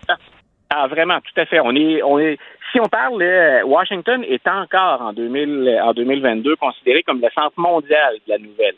Ben, on est pas mal au cœur du centre mondial de la nouvelle Bon, ben, quand on se présente. Écoute, on va l'appeler la reine du spin. Ça va être ça, va être ça son nouveau nom. OK. euh, les, les, les souvenirs qui reviennent hanter Donald Trump par le biais des révélations des gens qui ont travaillé près ou euh, très près de lui. Là, cette fois, euh, c'est l'ancien secrétaire à la Défense qui dit que Donald Trump, ben, lui, il voulait bombarder le Mexique pour ben, détruire les laboratoires de drogue. Écoute, c'est euh, ce livre-là va sortir bientôt. C'est euh, c'est Mike. Il commence à en avoir plusieurs des livres qui viennent détruire Trump. Là. Oui, mais écoute, c'est dans ce cas-ci, puis c'est vrai, il y en a, puis c'est de valeur très inégale en passant. J'en ai beaucoup. J'ai largement défoncé mon budget de, de, de livres sur la pas. présidence américaine.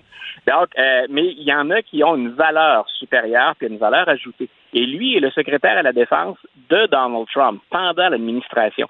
Donc, on est vraiment quelqu'un qui est à l'interne puis qui en plus est dans un des postes. On parle de ce poste stratégique avec le porte-parole. Quand on regarde le secrétaire d'État, ministre à la Défense, quand on parle d'économie, quand on parle de justice, on est pas mal au cœur des fonctions les plus importantes. Quand on parle de secrétaire, c'est l'équivalent des ministres chez nous. Et, et ça fait la deuxième fois qu'on coule une information ou qu'on on lit un extrait du livre qui est à paraître au mois de, au mois de mai. Et ça fait écarquiller les yeux. Dans un premier temps, écoute, je pense qu'on l'avait mentionné tous les deux, mais il avait dit, lui, quand il y a eu des manifestations antiracistes, il appelle le ministre de la Défense et il dit écoutez, pourquoi on ne peut pas tirer dans les jambes de ces gens-là? Ben oui. Euh, pourquoi- Mais ça, c'est super bon, ça, pour le climat social, Luc. Tu savais, hein? Ça, ça ramène la sûr. paix là, puis la confiance.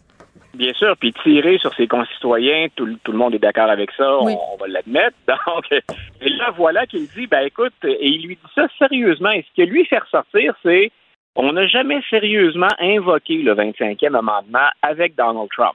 Ça, c'est quand les ministres décident, la moitié du cabinet plus un vote, Mm. les ministres, donc quand on décide de, de- d'écrire au Congrès pour dire, écoutez, le président, là, il est plus en état de service. Genre, il pète, un, il il pète un boulard, il est malade, il est. Qu'est-ce que c'est? Genre ça, là? Oui, voilà. Ou encore, il se fait opérer, puis on prend le relais. Il y a toutes sortes comme ça de mécanismes prévus Mhm. dans la Constitution, mais celui-là, c'est, tu l'as dit, il a pété un plomb, il est plus tout là, il est trop malade. Donc, euh, on voit ça habituellement dans les séries télévisées. Et là, lui dit, ben, on l'a jamais évoqué sérieusement, sous-entendant qu'on a déjà réfléchi à ça, Mm. mais il dit, à plusieurs reprises, on avait l'impression de gérer un cirque et de devoir acheter la paix avec le président. Alors là, il dit, euh, j'ai j'ai reçu un, un appel encore puis une demande du président américain. Il regarde le Mexique, il regarde les laboratoires où on fabrique la drogue qu'on va rediriger ailleurs. Lui dit, dont aux États-Unis bien sûr, et lui dit, ben, on devrait viser le Mexique. Le Mexique n'est pas capable de s'occuper de ça. Prenons nos missiles patriotes puis lançons ça sur les Hey. laboratoires. Ben oui, le Mexique Euh, aurait beaucoup apprécié l'intervention non sollicitée des États-Unis. Ben voilà, écoute, je ne sais pas si on a des laboratoires de drogue ici ou si le président aurait ciblé quelque chose qu'il n'aimait pas au Canada, mais vous devinez tout le ridicule de la situation. Donc, il, il nous fait ressortir encore. Puis écoute, le, le- le synchronisme de sa sortie est intéressant aussi. Dans les derniers jours, je lis aux États-Unis de plus en plus d'avis selon lesquels le les, deux candidats à la présidence en 2024 pourraient encore être Donald Trump et Joe Biden. Mm. Et c'est, je trouve ahurissant qu'on puisse encore, et et je pense Bon. que je le dirais aussi pour M. Biden à d'autres, pour d'autres motifs, mais je trouve ahurissant qu'on pense encore à Donald Trump pour 2024 avec tout ce qu'on sait et tout ce qu'on apprend encore, dont le fait qu'il a sérieusement envisagé Bon. euh, de bombarder le faut se Mexique. pour laisser, éliminer les euh. Luc, je redonne le titre du livre pour les auditeurs, Un serment sacré. Ça va paraître aux alentours du 10 mai. Merci beaucoup. Bonne fin de semaine.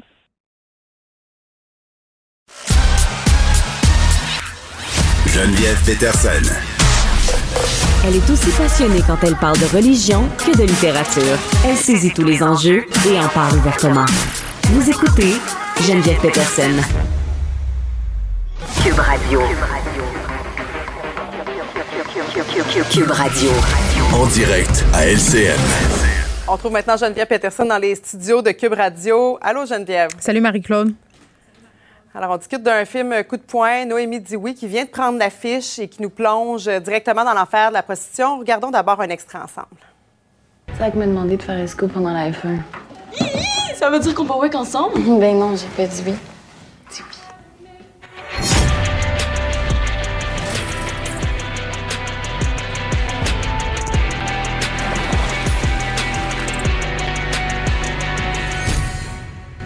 C'est juste du cul, là, Noé. Mais je suis pas une pute. Geneviève, c'est un film difficile hein, qui tourne aussi la caméra vers les clients. Et là, il y a des Mm. gens qui pensent justement que ça devrait être classé 16 ans et plus. Mm. Qu'est-ce que tu en penses? Ben euh, oui, puis là on voit des images de la déesse des mouches à feu parce que la protagoniste de Noémie Dioui est incarnée euh, par Kelly Depot qui incarne Catherine dans, dans la Mhm. déesse. Puis il y a des rapprochements à faire euh, entre les deux films parce que ce sont deux euh, narratrices. livre, hein? Oui, oui, qui sont vraiment très, très perturbées. Puis c'est ça, là, moi, je l'ai vu, le film, là, je veux le spécifier, juste un- avant sa sortie, parce que j'ai reçu la réalisatrice Geneviève Albert en entrevue ici à l'émission. Puis tu l'as dit, c'est un film coup de poing, mais c'est un film nécessaire. Et là, je trouve ça assez dramatique. Puis dramatique, c'est un mot que j'utilise vraiment, là, euh, de façon consciente, que ce film-là ait été placé dans la catégorie 16 ans et plus euh, au cinéma. OK? Puis même aussi pour la location vidéo.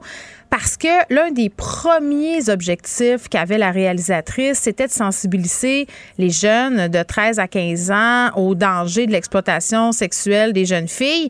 Et c'est très, très bien fait, ce film-là. Marc-Claude, je t'explique pourquoi on suit cette fille-là, Noémie, euh, qui se fait un peu mettre dehors euh, de sa maison. Elle vit en centre jeunesse. Elle fait une fugue et va retrouver son amie Léa, qui, ben, elle va s'en rendre compte, vit des fruits de la prostitution.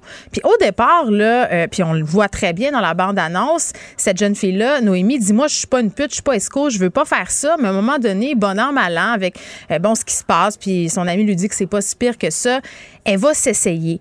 Mais c'est pas un film qui fait la glorification du travail d'escorte. Au contraire, et à aucun moment, et ça, j'insiste vraiment fort là-dessus, à aucun moment on objectifie le corps de cette jeune actrice-là.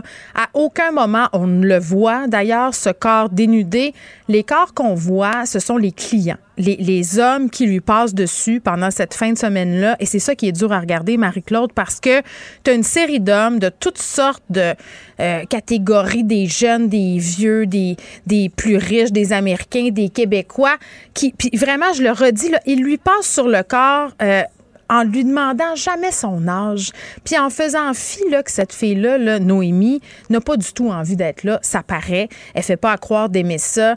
Donc, c'est vraiment un film qui est pas en train, justement, de banaliser l'exploitation sexuelle.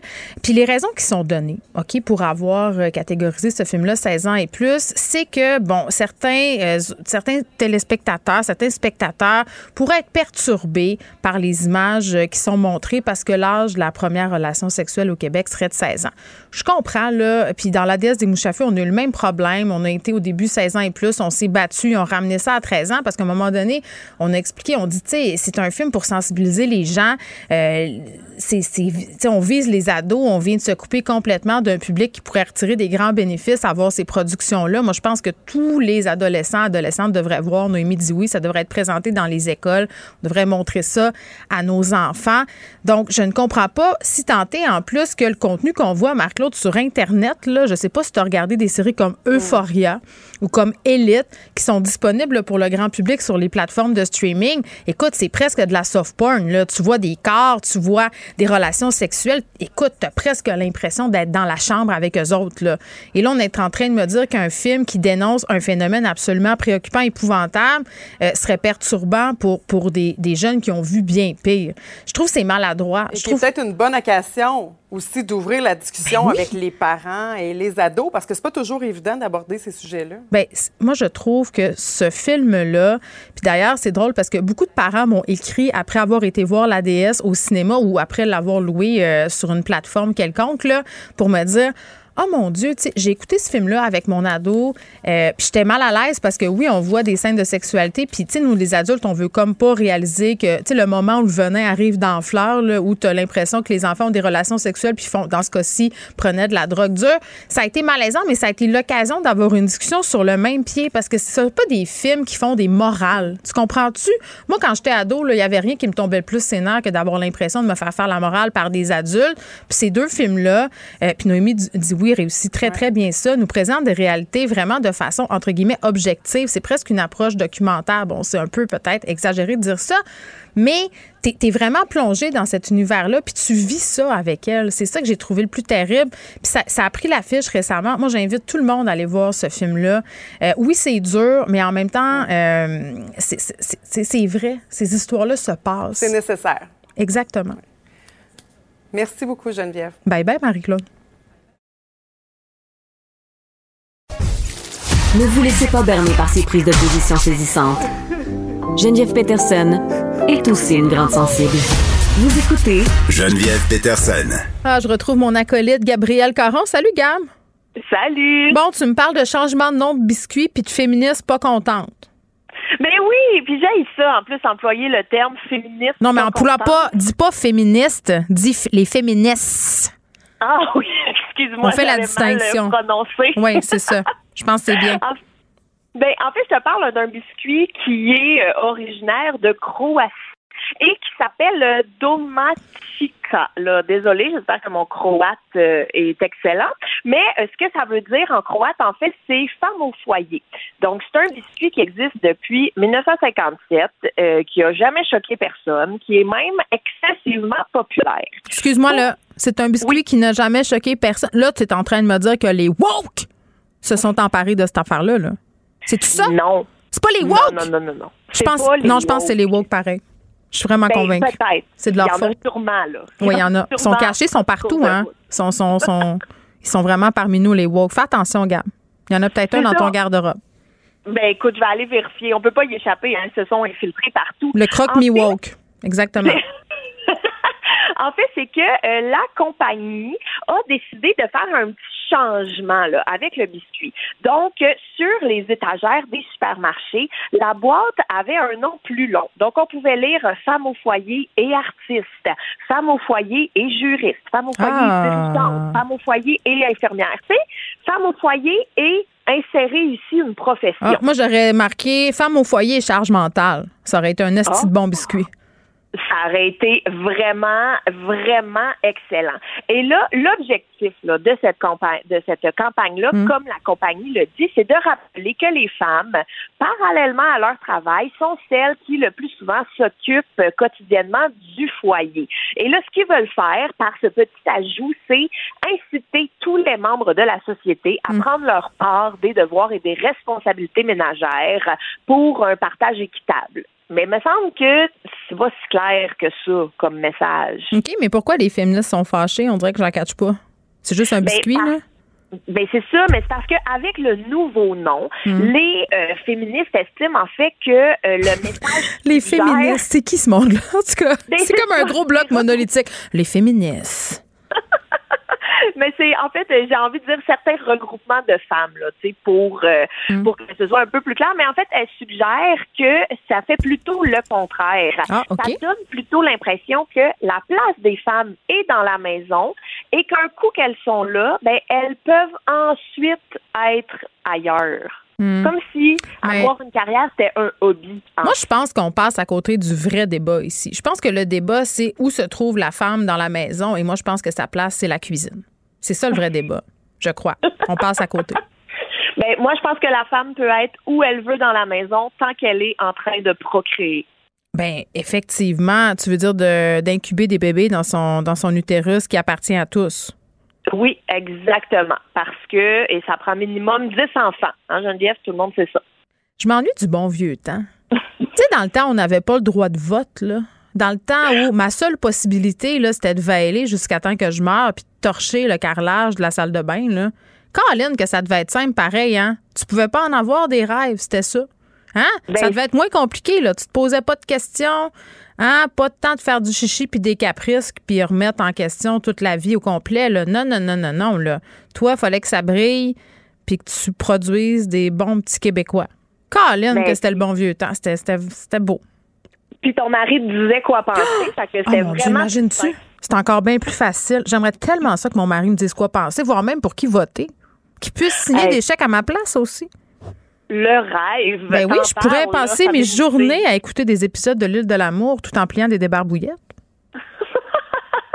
Mais en fait, pour revenir avec les biscuits, là, c'est pas tout le monde qui partage cette opinion-là. En fait, les opinions sont très partagées. Donc, il y en a qui voient ça comme étant un peu une nouvelle vague de misogynie, et il y en a qui voient plutôt ça, ben, comme une tentative de féminisme nouvelle génération. Ben oui, toi.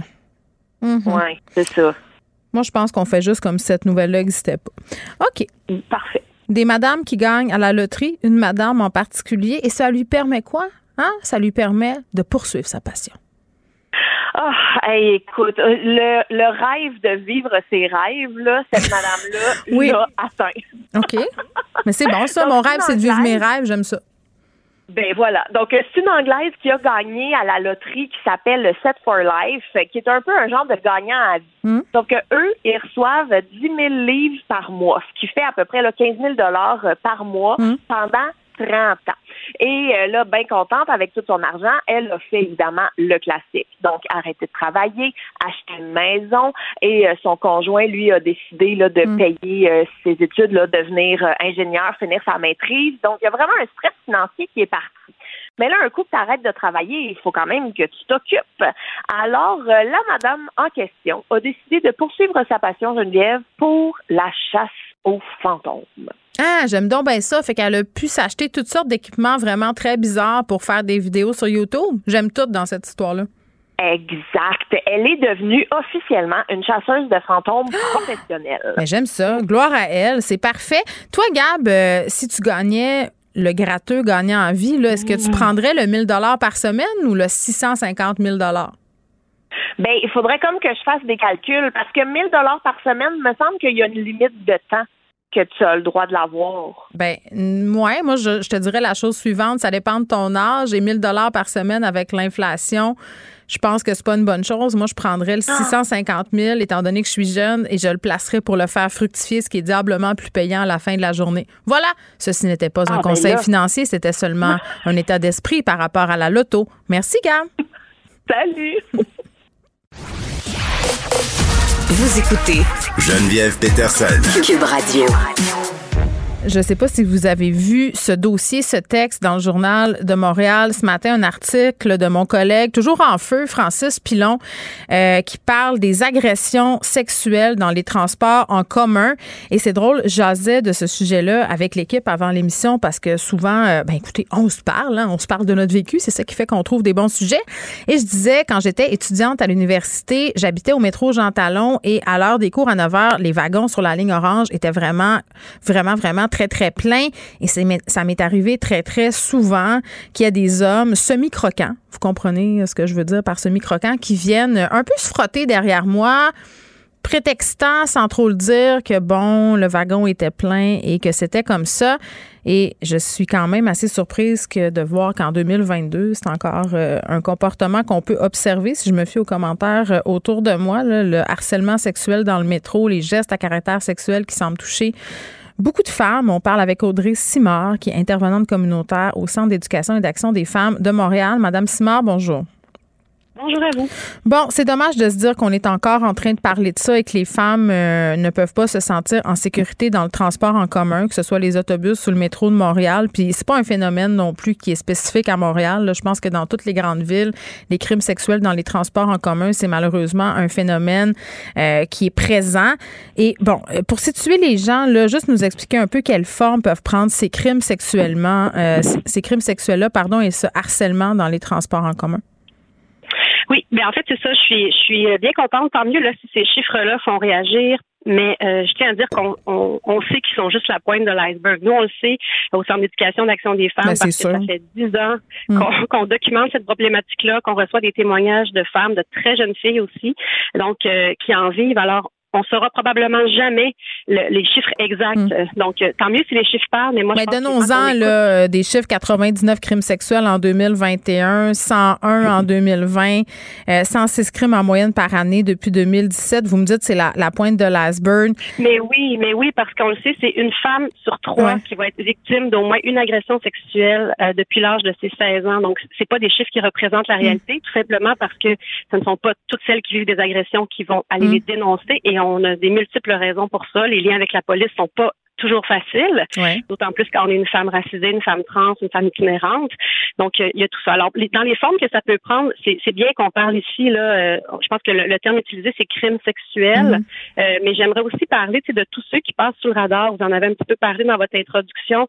Toutes ces violences qui sont commises aussi dans le métro, dans l'autobus, aux Mhm. arrêts d'autobus, sur les quais du métro, qui sont, euh, oui, bien sûr, sexistes, sexuelles, mais aussi racistes, transphobes, qui s'attaquent aux femmes en situation de handicap. Ouais. On parle de de grossophobie, donc pour les femmes grosses, tous ces commentaires dégradants, ces insultes, ces menaces, les regards insistants qui sont chargés souvent de haine, de colère Ah, oui, envers oui. les femmes en Puis général. même les regards Euh, concupiscents le soir, là, t'es à une station, puis tu fais six stations avec un gars qui te regarde les jambes. Tu sais, ça, c'est épouvantablement lourd. C'est pas un crime, On parle mais de c'est regard plat. de prédateurs sexuels, faut dire les vraies choses. Donc, euh, Ah on oui. parle de propos et de comportements qui sont pas forcément juste des attouchements. On peut se faire suivre. Ça, on l'entend souvent. De, de la sollicitation sexuelle des très jeunes femmes, donc des hommes majeurs qui vont Mm. aller voir des jeunes filles pour leur dire qu'elles ont des belles lèvres et qui ont envie d'avoir une fellation. Donc, ça, c'est des témoignages extrêmement courants. Alors, si on prenait le temps de questionner les femmes autour de nous, Mm. moi, je peux vous dire que souvent, les témoignages qu'on reçoit, euh, on nous dit ben c'est la première fois que j'en parle parce que mon entourage prend pas ça au sérieux parce que tout le monde me dit ben voyons donc c'est de ta faute t'avais juste à pas t'asseoir là t'avais juste à pas t'habiller comme ça t'avais juste à pas euh, en tout cas Dans le métro, pour blâmer les victimes c'est à l'image de toutes les autres formes de violence faites aux femmes Ben, c'est ça. T'avais pas d'affaires là dans, dans le métro à 11h30. Puis ce qui fait réagir aussi beaucoup dans le texte de Francis Pilon, c'est le fait que beaucoup de ces gens qui font de la prédation là, dans le métro semblent viser des très jeunes filles. Oui. Et là, moi, j'aime, j'ai- j'aime utiliser aussi les vrais mots. Le, le, le mot pédocriminel est, à mon sens, extrêmement adéquat en ce sens-là. Quand Oui. on parle d'hommes majeurs qui font de la prédation sexuelle sur des filles mineures, euh, on peut pas dire euh, que, que c'est ça. Il n'y a pas de meilleur mot pour l'exprimer. Mm. Donc, je pense que c'est important que euh, c'est bien que la police ou la, le, la STM en prenne conscience. Mais moi, je tiens à dire que ça fait longtemps, longtemps, Mm. Ah longtemps ouais, mais attendez que- là, vous me dites j'aime ça utiliser les vrais mots là, moi aussi je vais en utiliser là, vous êtes contente que le SPVM et tout ça, la STM Ouais. s'occupe de ça? Non, Excusez-moi. j'ai pas dit s'occupe. J'ai Ouais, dit c'est ça. Ouais, ouais, mais non, parce que pas, clairement. moi j'ai vraiment l'impression qu'ils s'en tamponnent un peu là, hein?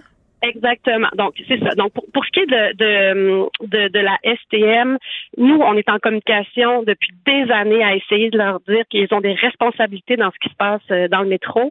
Euh, puis, récemment, en décembre, on a été en lien avec un- le département des communications. Je pense qu'ils nous disaient, oui, on travaille à un plan d'action Mm, euh, ben oui. euh, pour, pour, euh, qui s'inspire un peu des actions de votre centre de femmes pour outiller les témoins de ces actes-là. Mhm. Nous, on insiste beaucoup aussi sur la formation des employés qui sont au, qui sont au front là quand ces actes-là se produisent. Oui, mais les gens dans le métro, souvent, qui font rien. hein. Ça, c'est vrai, là. Madame Simard. Vous mettez le doigt sur quelque chose, là.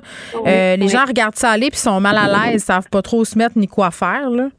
Exactement. Puis on peut comprendre. Ça, ça pour moi, ça va. J'ai pas envie de blâmer les témoins, mais Non. ce que j'aimerais dire, c'est que euh, quand les témoins réagissent, ça désamorce vraiment presque 100% du temps, ça désamorce les situations. Alors, alors, les témoins ils sont souvent la clé pour euh, euh, mettre fin à des agressions. Donc, euh, et on peut le faire sans se mettre en danger soi-même, simplement en laissant tomber l'agresseur et en se concentrant sur la victime, en allant vérifier est-ce que tout va bien ici, en s'adressant strictement à elle. On n'est pas obligé de confronter leur salaire, de se battre avec, de l'insulter.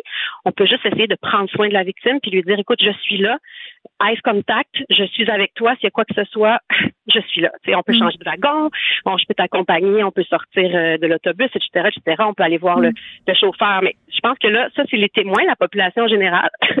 Mais les employés, les gens qui sont payés euh, pour être dans le métro, les agents de sécurité, les, gens qui sont au guichet pour vendre les billets, ce serait tellement simple de les outiller aussi pour savoir comment adéquatement recevoir les femmes ou les filles qui ont qui ont le courage d'aller dire écoutez, il y a tel homme qui m'a frappé dans le métro, je sais pas quoi faire avec ça.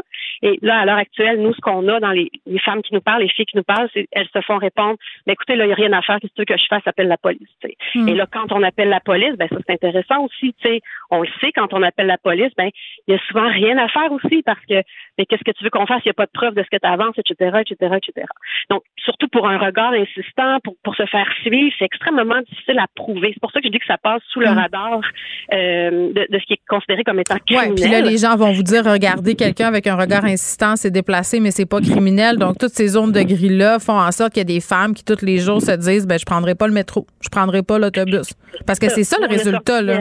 Ben oui, puis on en a parlé, je pense, avec vous là l'an dernier quand on a sorti en avril la, la- notre première recherche au Québec qui parle des impacts du harcèlement de rue sur Ouais. celles qui le vivent. Ouais. Mais c'est des impacts qui c'est pas juste sur le moment qu'on se sent pas bien, c'est des impacts qui durent dans le temps, euh, qui font en sorte que peut-être une jeune fille qui a 12 ans qui se fait solliciter sexuellement par un, un inconnu dans le métro, ben peut-être que exactement toute sa vie elle va, elle va avoir ça en arrière de la tête à se dire mon Mm. Mais moi, j'ai peur. J'ai peur que ça m'arrive. Moi, Puis quand vrai, puis les, les émotions qu'on ressent, là, je veux juste casser l'espèce d'argument ah ben là, tu sais, c'est des compliments, prends pas ça de même, etc., etc. Ben euh, un compliment, on se sent bien quand on en reçoit, on le sait, hein, on n'est pas folle, ça fait sentir bien un compliment par définition.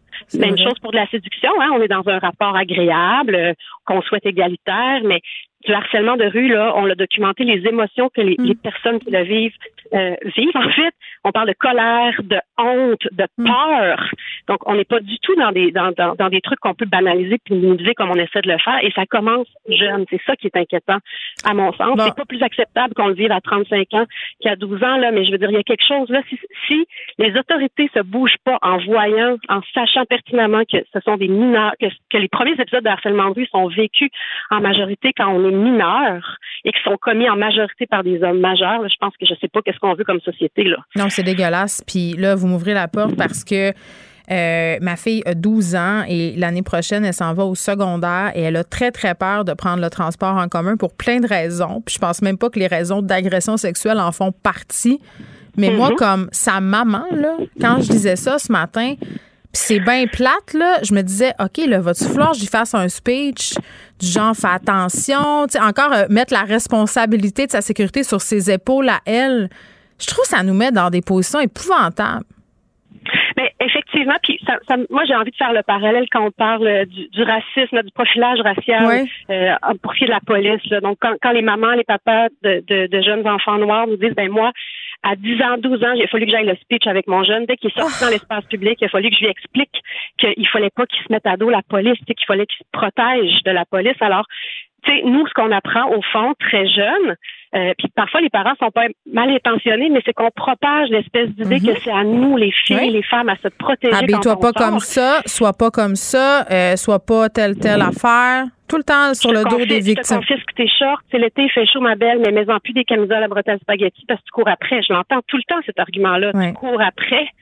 C'est, c'est, c'est terrible que, que t'imagines, t'es une jeune fille qui va se confier à ses parents pour dire, maman, je suis sortie, euh, il y a un groupe d'hommes en voiture qui m'ont euh, demandé, euh, qui me dit- qui m'ont dit qu'ils me kidnapperaient tellement j'étais sexy. Bon, ça, j'invente pas des choses, je dis des choses réelles qui m'ont été dites. Ah, ça m'étonne Ben, aucunement. Quand, quand les parents, quand les parents sont dans une position de répondre, ben écoute ma belle, euh, c'est ça la vie, puis tu sais comme habille-toi différemment la prochaine fois.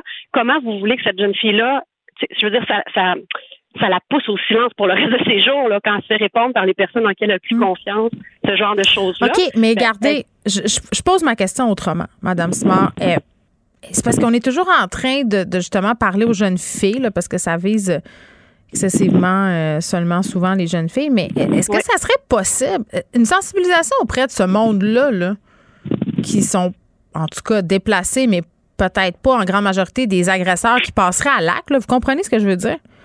Ça, ça se peut-tu à sensibiliser, genre dire au monsieur, hey, arrêtez de catcaler les filles, arrêtez de les agresser, arrêtez. C'est eux qu'on devrait viser, pas les filles. Ben, écoutez, puis, puis ben, je suis contente de vous entendre dire ça, mais moi, j'ai envie de dire que, tu sais, ça serait le fun que ce soit pas aux victimes d'éduquer les agresseurs. Mais je le sais, que Déjà, en tant que c'est victime, ça. que de le vivre, c'est une couche extrêmement violente euh, et que ça nous fait vivre une extrêmement mauvaise journée et probablement un mauvais Non, mais mois, dans là. la, dans la Mais donc, STM, là, dans, dans, les, dans les métros, dans ça, les couloirs, voilà. dans les bus, pourrais-tu avoir de quoi? Oui, ben oui, si les institutions prenaient leur responsabilité, écoute, un budget communication, je suis certaine qu'il y en a un très bon à la STM. Ah oui, là. ça va bien, je pense. inquiète, on les, on les voit leur, leur, leur publicité, donc pourquoi pas juste comme des, des on en a plein, nous, des outils au Centre d'éducation d'action des femmes qui s'inspirent de- des conseils qu'on peut donner Eh oui, euh, hey, il y a eu, pour réagir. Madame Simard, il y a eu une super bonne campagne de pub sur la violence conjugale. Je suis certaine que vous l'avez entendu, là. Ça visait les gens qui font de la violence. Tu sais, il y a des Mhm. gars qui écoutaient ça, là, qui se sont reconnus. Pourquoi on ferait pas le même genre de procédé pour le harcèlement de rue puis les agressions dans le métro? Ben, c'est- une façon de faire. Par contre, moi, je, je sais que euh, essayer d'éduquer. Euh, moi, on parle pense pas des agresseurs sexuels. là. On va faire une distinction. Là. Je veux dire, parlons Ouais, des gens ça. qui regardent ou qui pensent que de dire à une fille. Hey, t'es belle, viens donc, euh, puis c'est un compliment, puis c'est de la crouse normale. Ouais. là. Genre, Ouais. juste apprenez à Ou vous gérer. Ou, ou juste les, les gens autour qui le banalisent. Déjà, sensibiliser la population en général à dire arrêtez de banaliser. Les impacts sont vraiment réels, concrets et Mhm. graves. Donc, il n'y a rien de banal dans ça, dans un sifflement, dans un coup de klaxon. Ça crée de la peur. Mm. Mais vous alliez dire que ça commence plus jeune. On devrait commencer plus jeune à, éduquer les garçons. Oui. Et donc, moi, ce que j'ai envie de vous dire, c'est, ben oui, éduquons, éduquons, on n'est que pour ça, nous, l'éducation, mais Mm. euh, dès le plus jeune âge. Donc, pourquoi, tu sais, si on sait que les jeunes filles de 10-12 ans euh, vivent la prédation sexuelle quand elles sortent dans l'espace public, dans les autobus, euh, à la sortie de l'école, etc., pourquoi on n'en parlerait pas dans leur cours d'éducation à la sexualité? Pourquoi faut se contenter? Mais on n'en parle pas, Madame Simard. absolument tout, puis Je ne parle pas des vraies affaires. Ouais, je vais vous dire pourquoi. Les filles peuvent vivre. Donc, Non, mais voilà, on n'en parle c'est pas. Ce qu'on souhaite, c'est que, c'est que le gouvernement du Québec euh, inclut dans les cursus euh, d'éducation à la sexualité dès le primaire, parce que c'est là que ça commence, Mm. euh, à déconstruire puis à, à, à, à, à lutter contre le, le- comment on dit ça, le, le slut shaming, le victim blaming là en français, j'ai pas les mots, mais blâme, tu sais, comme pour pas que les jeunes blâmer les victimes. que ça leur Mais arrive. comment voulez-vous qu'on fasse ça? Dans des institutions où on impose des codes vestimentaires sexistes aux jeunes filles? Où on dit, dès l'âge de 6-7 ans, tu porteras pas de camisole à bretelles spaghetti ou de short trop courte, euh, ma belle Isabelle, parce que ça va déranger Jason en avant dans son cours de maths. Comment vous voulez qu'on tienne ce type de discours-là dans des institutions qui sont oppressantes et sexistes? Moi, c'est ça Ben, que je ça. pense qu'il faut le faire quand même. Puis je pense que c'est ça, quand on entend les histoires d'horreur, que les professeurs sont eux-mêmes des agresseurs aussi, Ben, que les directions endossent ça pour protéger la réputation de monsieur et de l'école.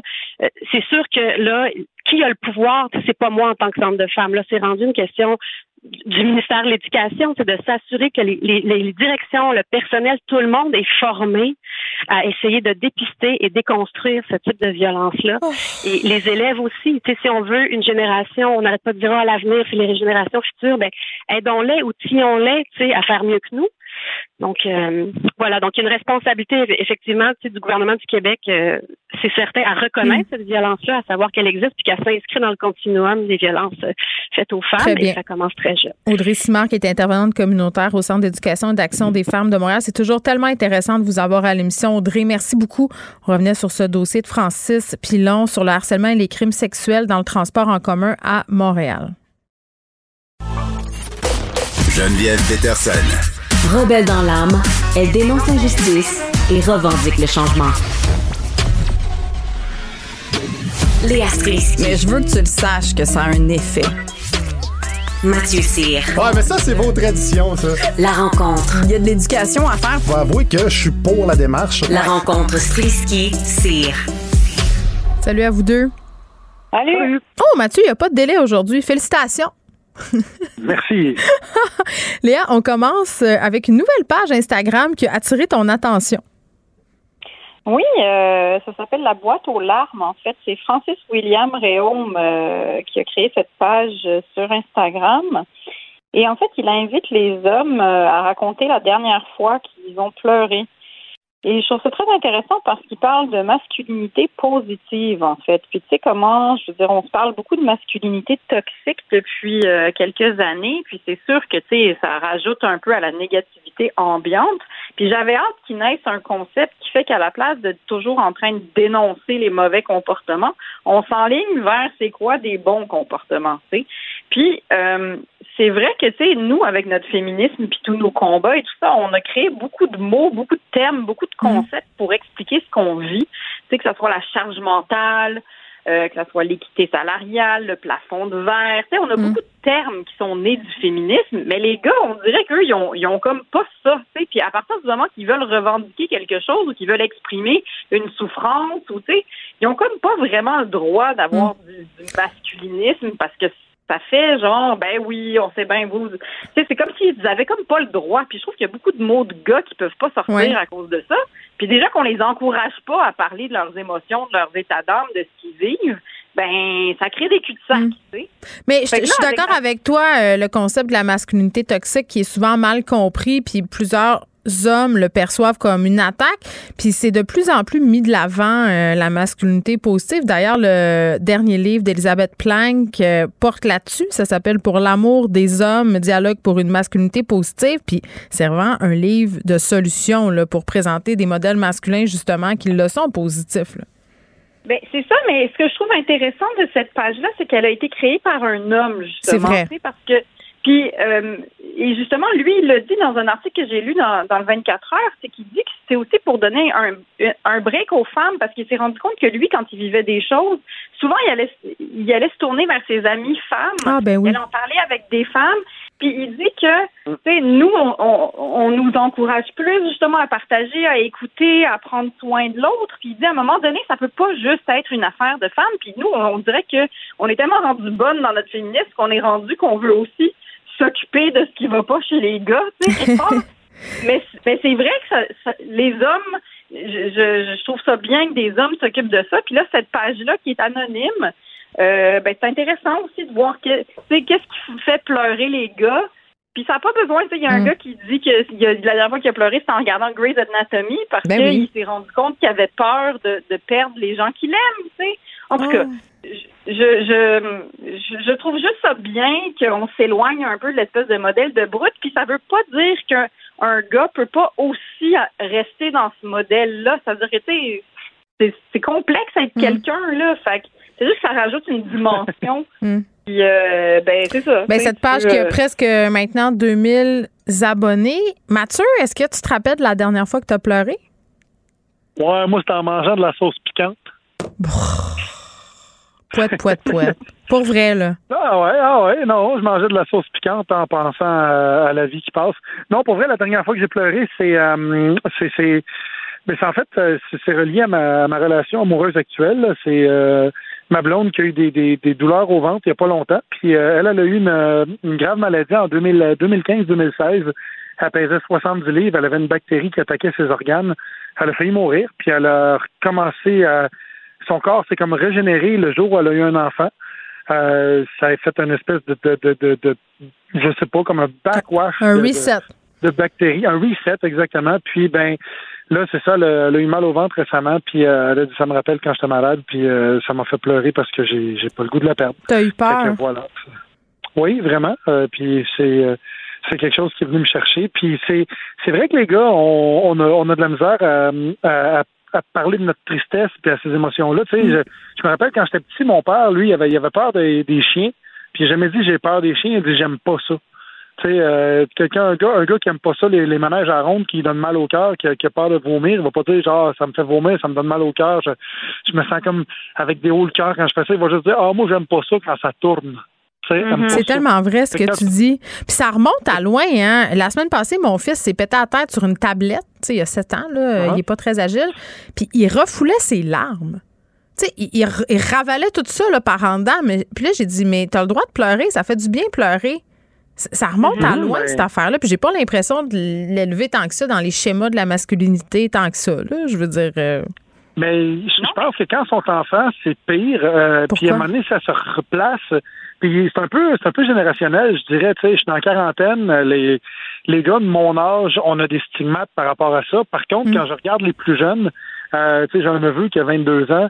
Puis lui, c'est complètement une autre game. Tu sais, c'est euh, let's go, on se met du vernis à ongles, puis on parle de nos émotions, puis on est ouvert, puis on est donc, euh, on est donc open. Fait que tu sais, je trouve que la génération milléniaux sont, sont plus proches de leurs émotions euh, du côté des, des, des gars. Il y a moins de C'est plus des aides là, à 22 ans, je pense, en ce moment. là. Mais ça, c'est c'est moi. Ouais, en tout cas, peu importe, euh, ils n'ont pas peur d'embrasser leurs émotions. Léa, t'allais ajouter quelque chose? Mais, mais moi, je trouve ça super intéressant comment genre, on est en train de vivre cette espèce de phénomène où est-ce que j'ai l'impression que les hommes se transforment. Puis peut-être que je fais des liens weird, mais moi, j'ai l'impression que c'est parce qu'il y a un modèle qui est en train de mourir en ce moment qu'on voit tout ce genre de backlash aux États-Unis, puis toute cette Mhm. espèce de masculinité qui veut revenir à une espèce d'ancien modèle, mais qui quelque part sait que genre les humains sont en train d'évoluer puis c'est mort. Là. Fait c'est triste parce que là, eux, ils sont en train de ressortir des dossiers d'avortement puis des affaires qu'on prenait complètement pour acquis. Mais je pense que watch out le backlash que ça va faire là, Mm. une fois qu'on a avancé. Ben, je suis assez d'accord. Les, les hommes, c'est parce que les hommes ont évolué. Là. Tu sais, Il y a plein d'hommes qui ont une conscience qui a vraiment évolué sur des sujets qui touchent les femmes. Puis c'est pas juste les femmes qui vont aller dans la rue. Là. Je veux dire, je pense qu'ils savent pas à quoi ils s'attaquent. En tout cas, ça, ça suit. voilà. Oui, je pense qu'on. Ben, ils sont un peu dans le. Vas-y, Mathieu. Parce que moi, ils sont, un peu dans le camp de, de- au lieu de Make America Great Again, ils sont un peu dans le Make Male Great Again, mais il n'y a personne qui C'est embarque vrai. Y a Je pense que c'est Make My Penis Great. Again, en fait.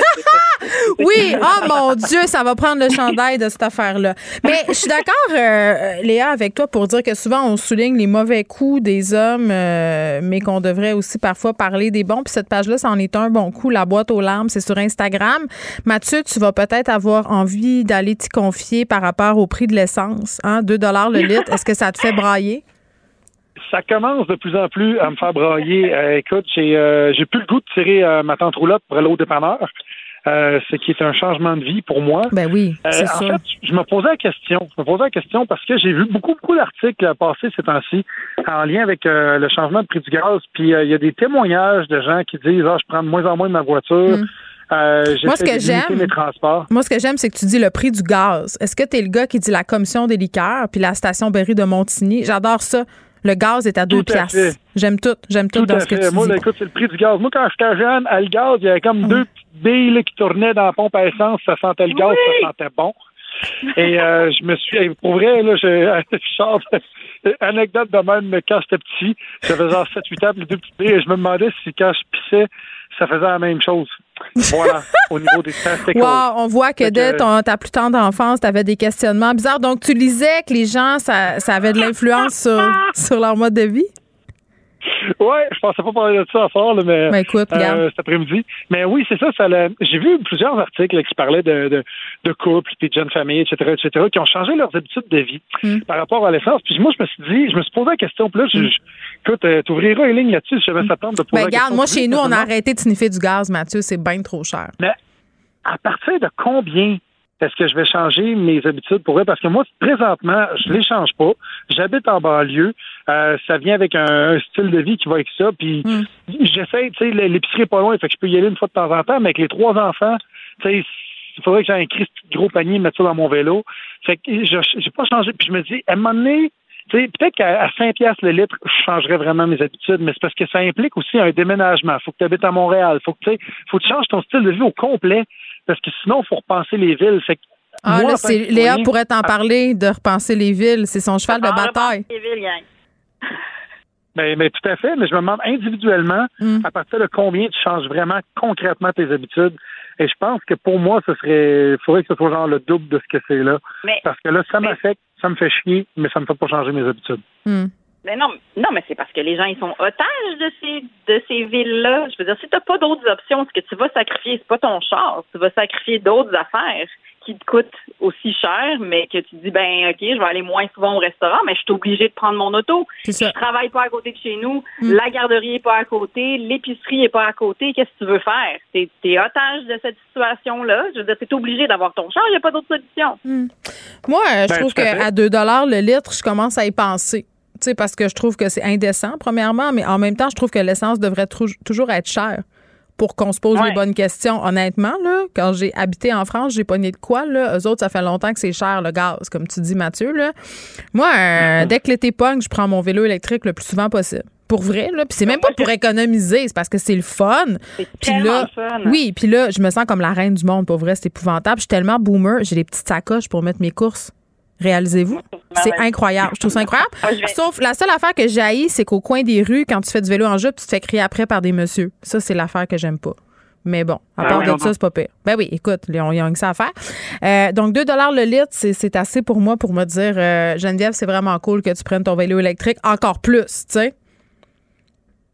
OK, OK. Ben, moi, c'est, c'est, ça va prendre plus que ça. Mais moi, j'habite à Montréal, justement- Mathieu. Je suis pas en banlieue, là, dans le ça. sens que j'habite dans C'est Rosemont. ça. Je pars de la station, je pogne deux pistes cyclables, je suis rendu chez nous. Tu sais, on s'entend, là. Je comprends le monde qui peut. en essence, tu le payes en taxes, finalement. C'est ça que tu me dis. Ben ouais, puis je, je, je le paye aussi en prix de mon hypothèque puis tout ça. Tu sais, je pense Ben ouais, que ça. honnêtement là, tu sais, puis je dis ça en tout respect, je pense que de situer le débat sur le prix de l'essence euh, puis les choix des gens versus l'écologie, tu sais, c'est, c'est pas la, la bonne façon de, de prendre cette affaire-là. C'est, c'est pas la. Les gens, peu importe le prix, puis je trouve que Léa a raison, ils vont toujours prendre leur voiture s'ils n'ont pas le choix. Donc, tu sais, c'est pas en Mhm. pénalisant le monde, en montant l'essence et tout ça qu'on va amener les gens à changer leurs habitudes. Moi, je dis tout le temps, puis l'autre fois, je disais ça, euh, qu'il faut faciliter la vie au monde pour qu'il ait envie de faire des changements. Tu sais, il faut que la, la solution B soit viable. C'est sûr que si toute ma vie est plus compliquée, Euh, si je décide, par exemple, de plus avoir de char, ben une folle d'une poche, je vais pas le faire. jamais. That's it. C'est tout. arrivera jamais. Facilitez-nous la vie, tu sais. Donnez-nous des voilà. incitatifs. Rendez le transport en commun correct. Faites en sorte que j'ai envie de le prendre, mon vélo, que j'ai envie de faire du déplacement, partager, whatever. Là, je veux dire, il y a tellement de solutions, mais c'est juste qu'on dort tous au gaz. Oh là là! OK. Je pense qu'on se laisse là-dessus euh, en force, je dirais. Puis, euh, Ouais, on peut pas puncher plus fort, là. moi, je pense que non. Fait Bonne- que bonne fin de semaine. mères. Oui, Bonne. Saint-Jean, là. Bonne Saint-Jean. Bye bye. Oui, le monde. Ciao.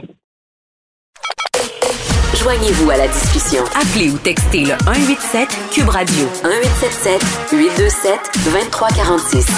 Hello.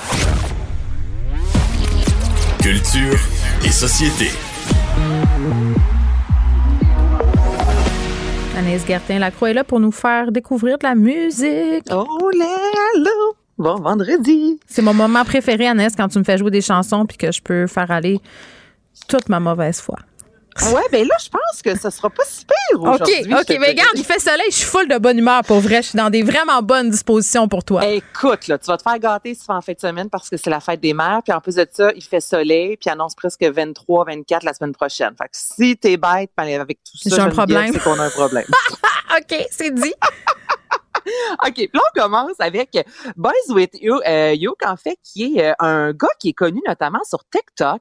C'est un chanteur masqué, anonyme, là, un peu à la Daft Punk. Là, on sait pas c'est quoi son visage, Ouais. on connaît pas. Lui, s'est fait connaître en faisant des remixes de Britney Spears, notamment Toxic, sur TikTok, comme je te dis. Puis là, il a sorti la pièce Understand. C'est quoi? C'est comme le, le Damien Robitaille de TikTok, genre? Genre. OK, OK, OK. Mais masqué, je te dirais. Ah, OK, on l'écoute. On entend pas. Cause it's not me, I'm not used to all the talking. Was an introvert that had converted feelings into writing. Used to cope with all my problems using notes and lots of rhyming. Used to hope for better days whenever next would have me crying. I'm not lying when I say that I would rather die than go back. Times that I would try to be the guy that people J'aime know. ça. Ben, c'est très sur un vibe, là. Tu sais, dimanche, au Parc Laurier, tu fais un petit barbecue puis tu joues à pétanque, là, c'est ça. là. Avec des? Français. Ben là, ça peut être au Parc Pélican, ben, si tu préfères, près de la promenade Achille. Masson, rendu gars. Prenez le parc que vous voulez, là. Achille, littéralement, qui vient de me dire à l'oreille que c'est son programme dans fin de semaine. Je suis morte de rire. Bon, ben- Là, c'est-tu une reprise, cette chanson-là? Non, là, ça, c'est C'est du matériel original. OK. Ça, c'est du matériel original, donc Understand. Sinon, il y a la formation pop américaine Beach Bunny. Et moi, je trouve, là, on dirait un mélange un peu de Sixpence the Richer, formation qui chantait Kiss Me. là, Ah, pour ma chanson de karaoké de prédilection. Ben, j'ai- c'est bien drôle que tu dises ça parce que le titre de la chanson qu'on va écouter là, Beach Bunny, le titre c'est karaoké. Ah! Justement, ça me fait penser un peu à du Cranberries. Il y a un son, on dirait très euh, girl power, années 90. Euh, ben, je te la fais entendre. We make our way from the boulevard to the bar. You serenade to the radio in your high school car. Your eyes change with the green of your outfit. So you tried on my blue winter jacket. C'est-tu quoi? Quoi? C'est comme, tu sais, le moment dans le film de Coming of Age, là, où la, la jeune fille prend en main son destin. Ben, c'est ça. C'est. Mais t'as tellement raison. Puis là, plus la chanson avance, évidemment, il y a un petit rythme pop, euh, rock, je te dirais. Mais c'est ça, moi, ça me faisait penser euh, à des films tels euh, Elle a tout pour elle, justement. Tu sais, je, je, je sais pas, là. ça vient me chercher. Oui, Ça fait très. Ben, c'est- euh, très un- spaghetti. C'est un, un comeback de notre jeunesse, donc on est toujours sensible à tout ça. La seule chose dont je suis certaine, par contre, Anaïs, c'est que jamais je ne ressortirai mes jeans taille basse. Ça, c'est une Non, certitude. mais ça, c'est inacceptable, là. Je veux dire, je, je- c'est de retour. Puis Ben non. cette mode-là. Moi, je fais comme si ça n'existait pas. OK. Exactement. Je continue à porter mes tailles hautes au-dessus du nombril, bien confortable. OK? Exactement. Euh, Clay and Friends, euh, une formation qui nous offre une, euh, une collaboration, en fait, avec euh, Louis-Jean Cormier. Donc, je te fais entendre Ce n'est que de l'eau. Des amis qui s'effacent comme ça sans crier gare. Des larmes de gin, des larmes de joie. Des petits miracles, des petits miracles. Mais toi, tu changerais l'eau en quoi? Ce n'est que de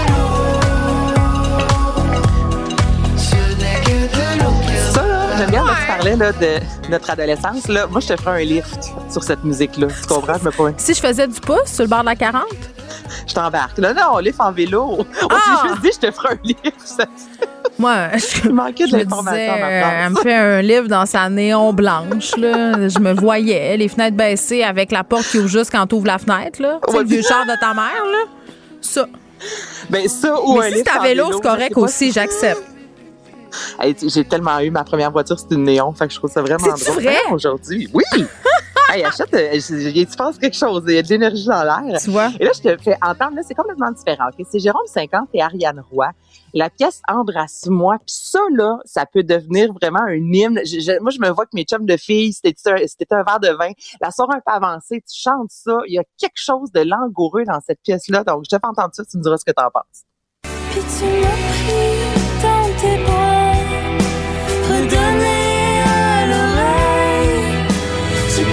femme veut entendre son réveil. Embrasse-moi,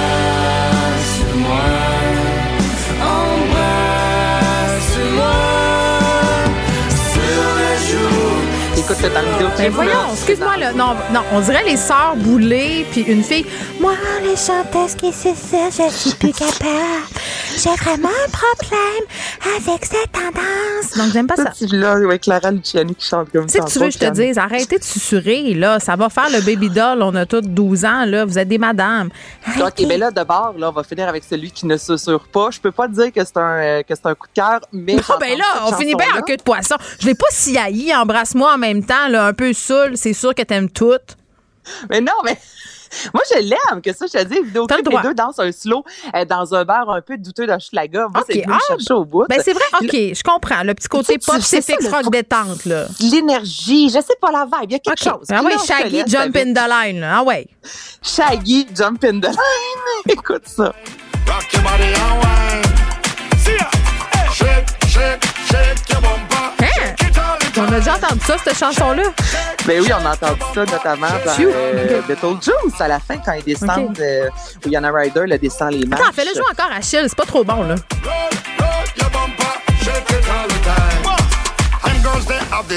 Hey, je bois un pina colada dans un mauvais club med. Honnêtement, j'aime bien, je peux pas. C'est vraiment. Je fais le train, attends, tais-toi, je fais le train, là. J'ai du fun. Oh là là. Une petite puff de guacamole.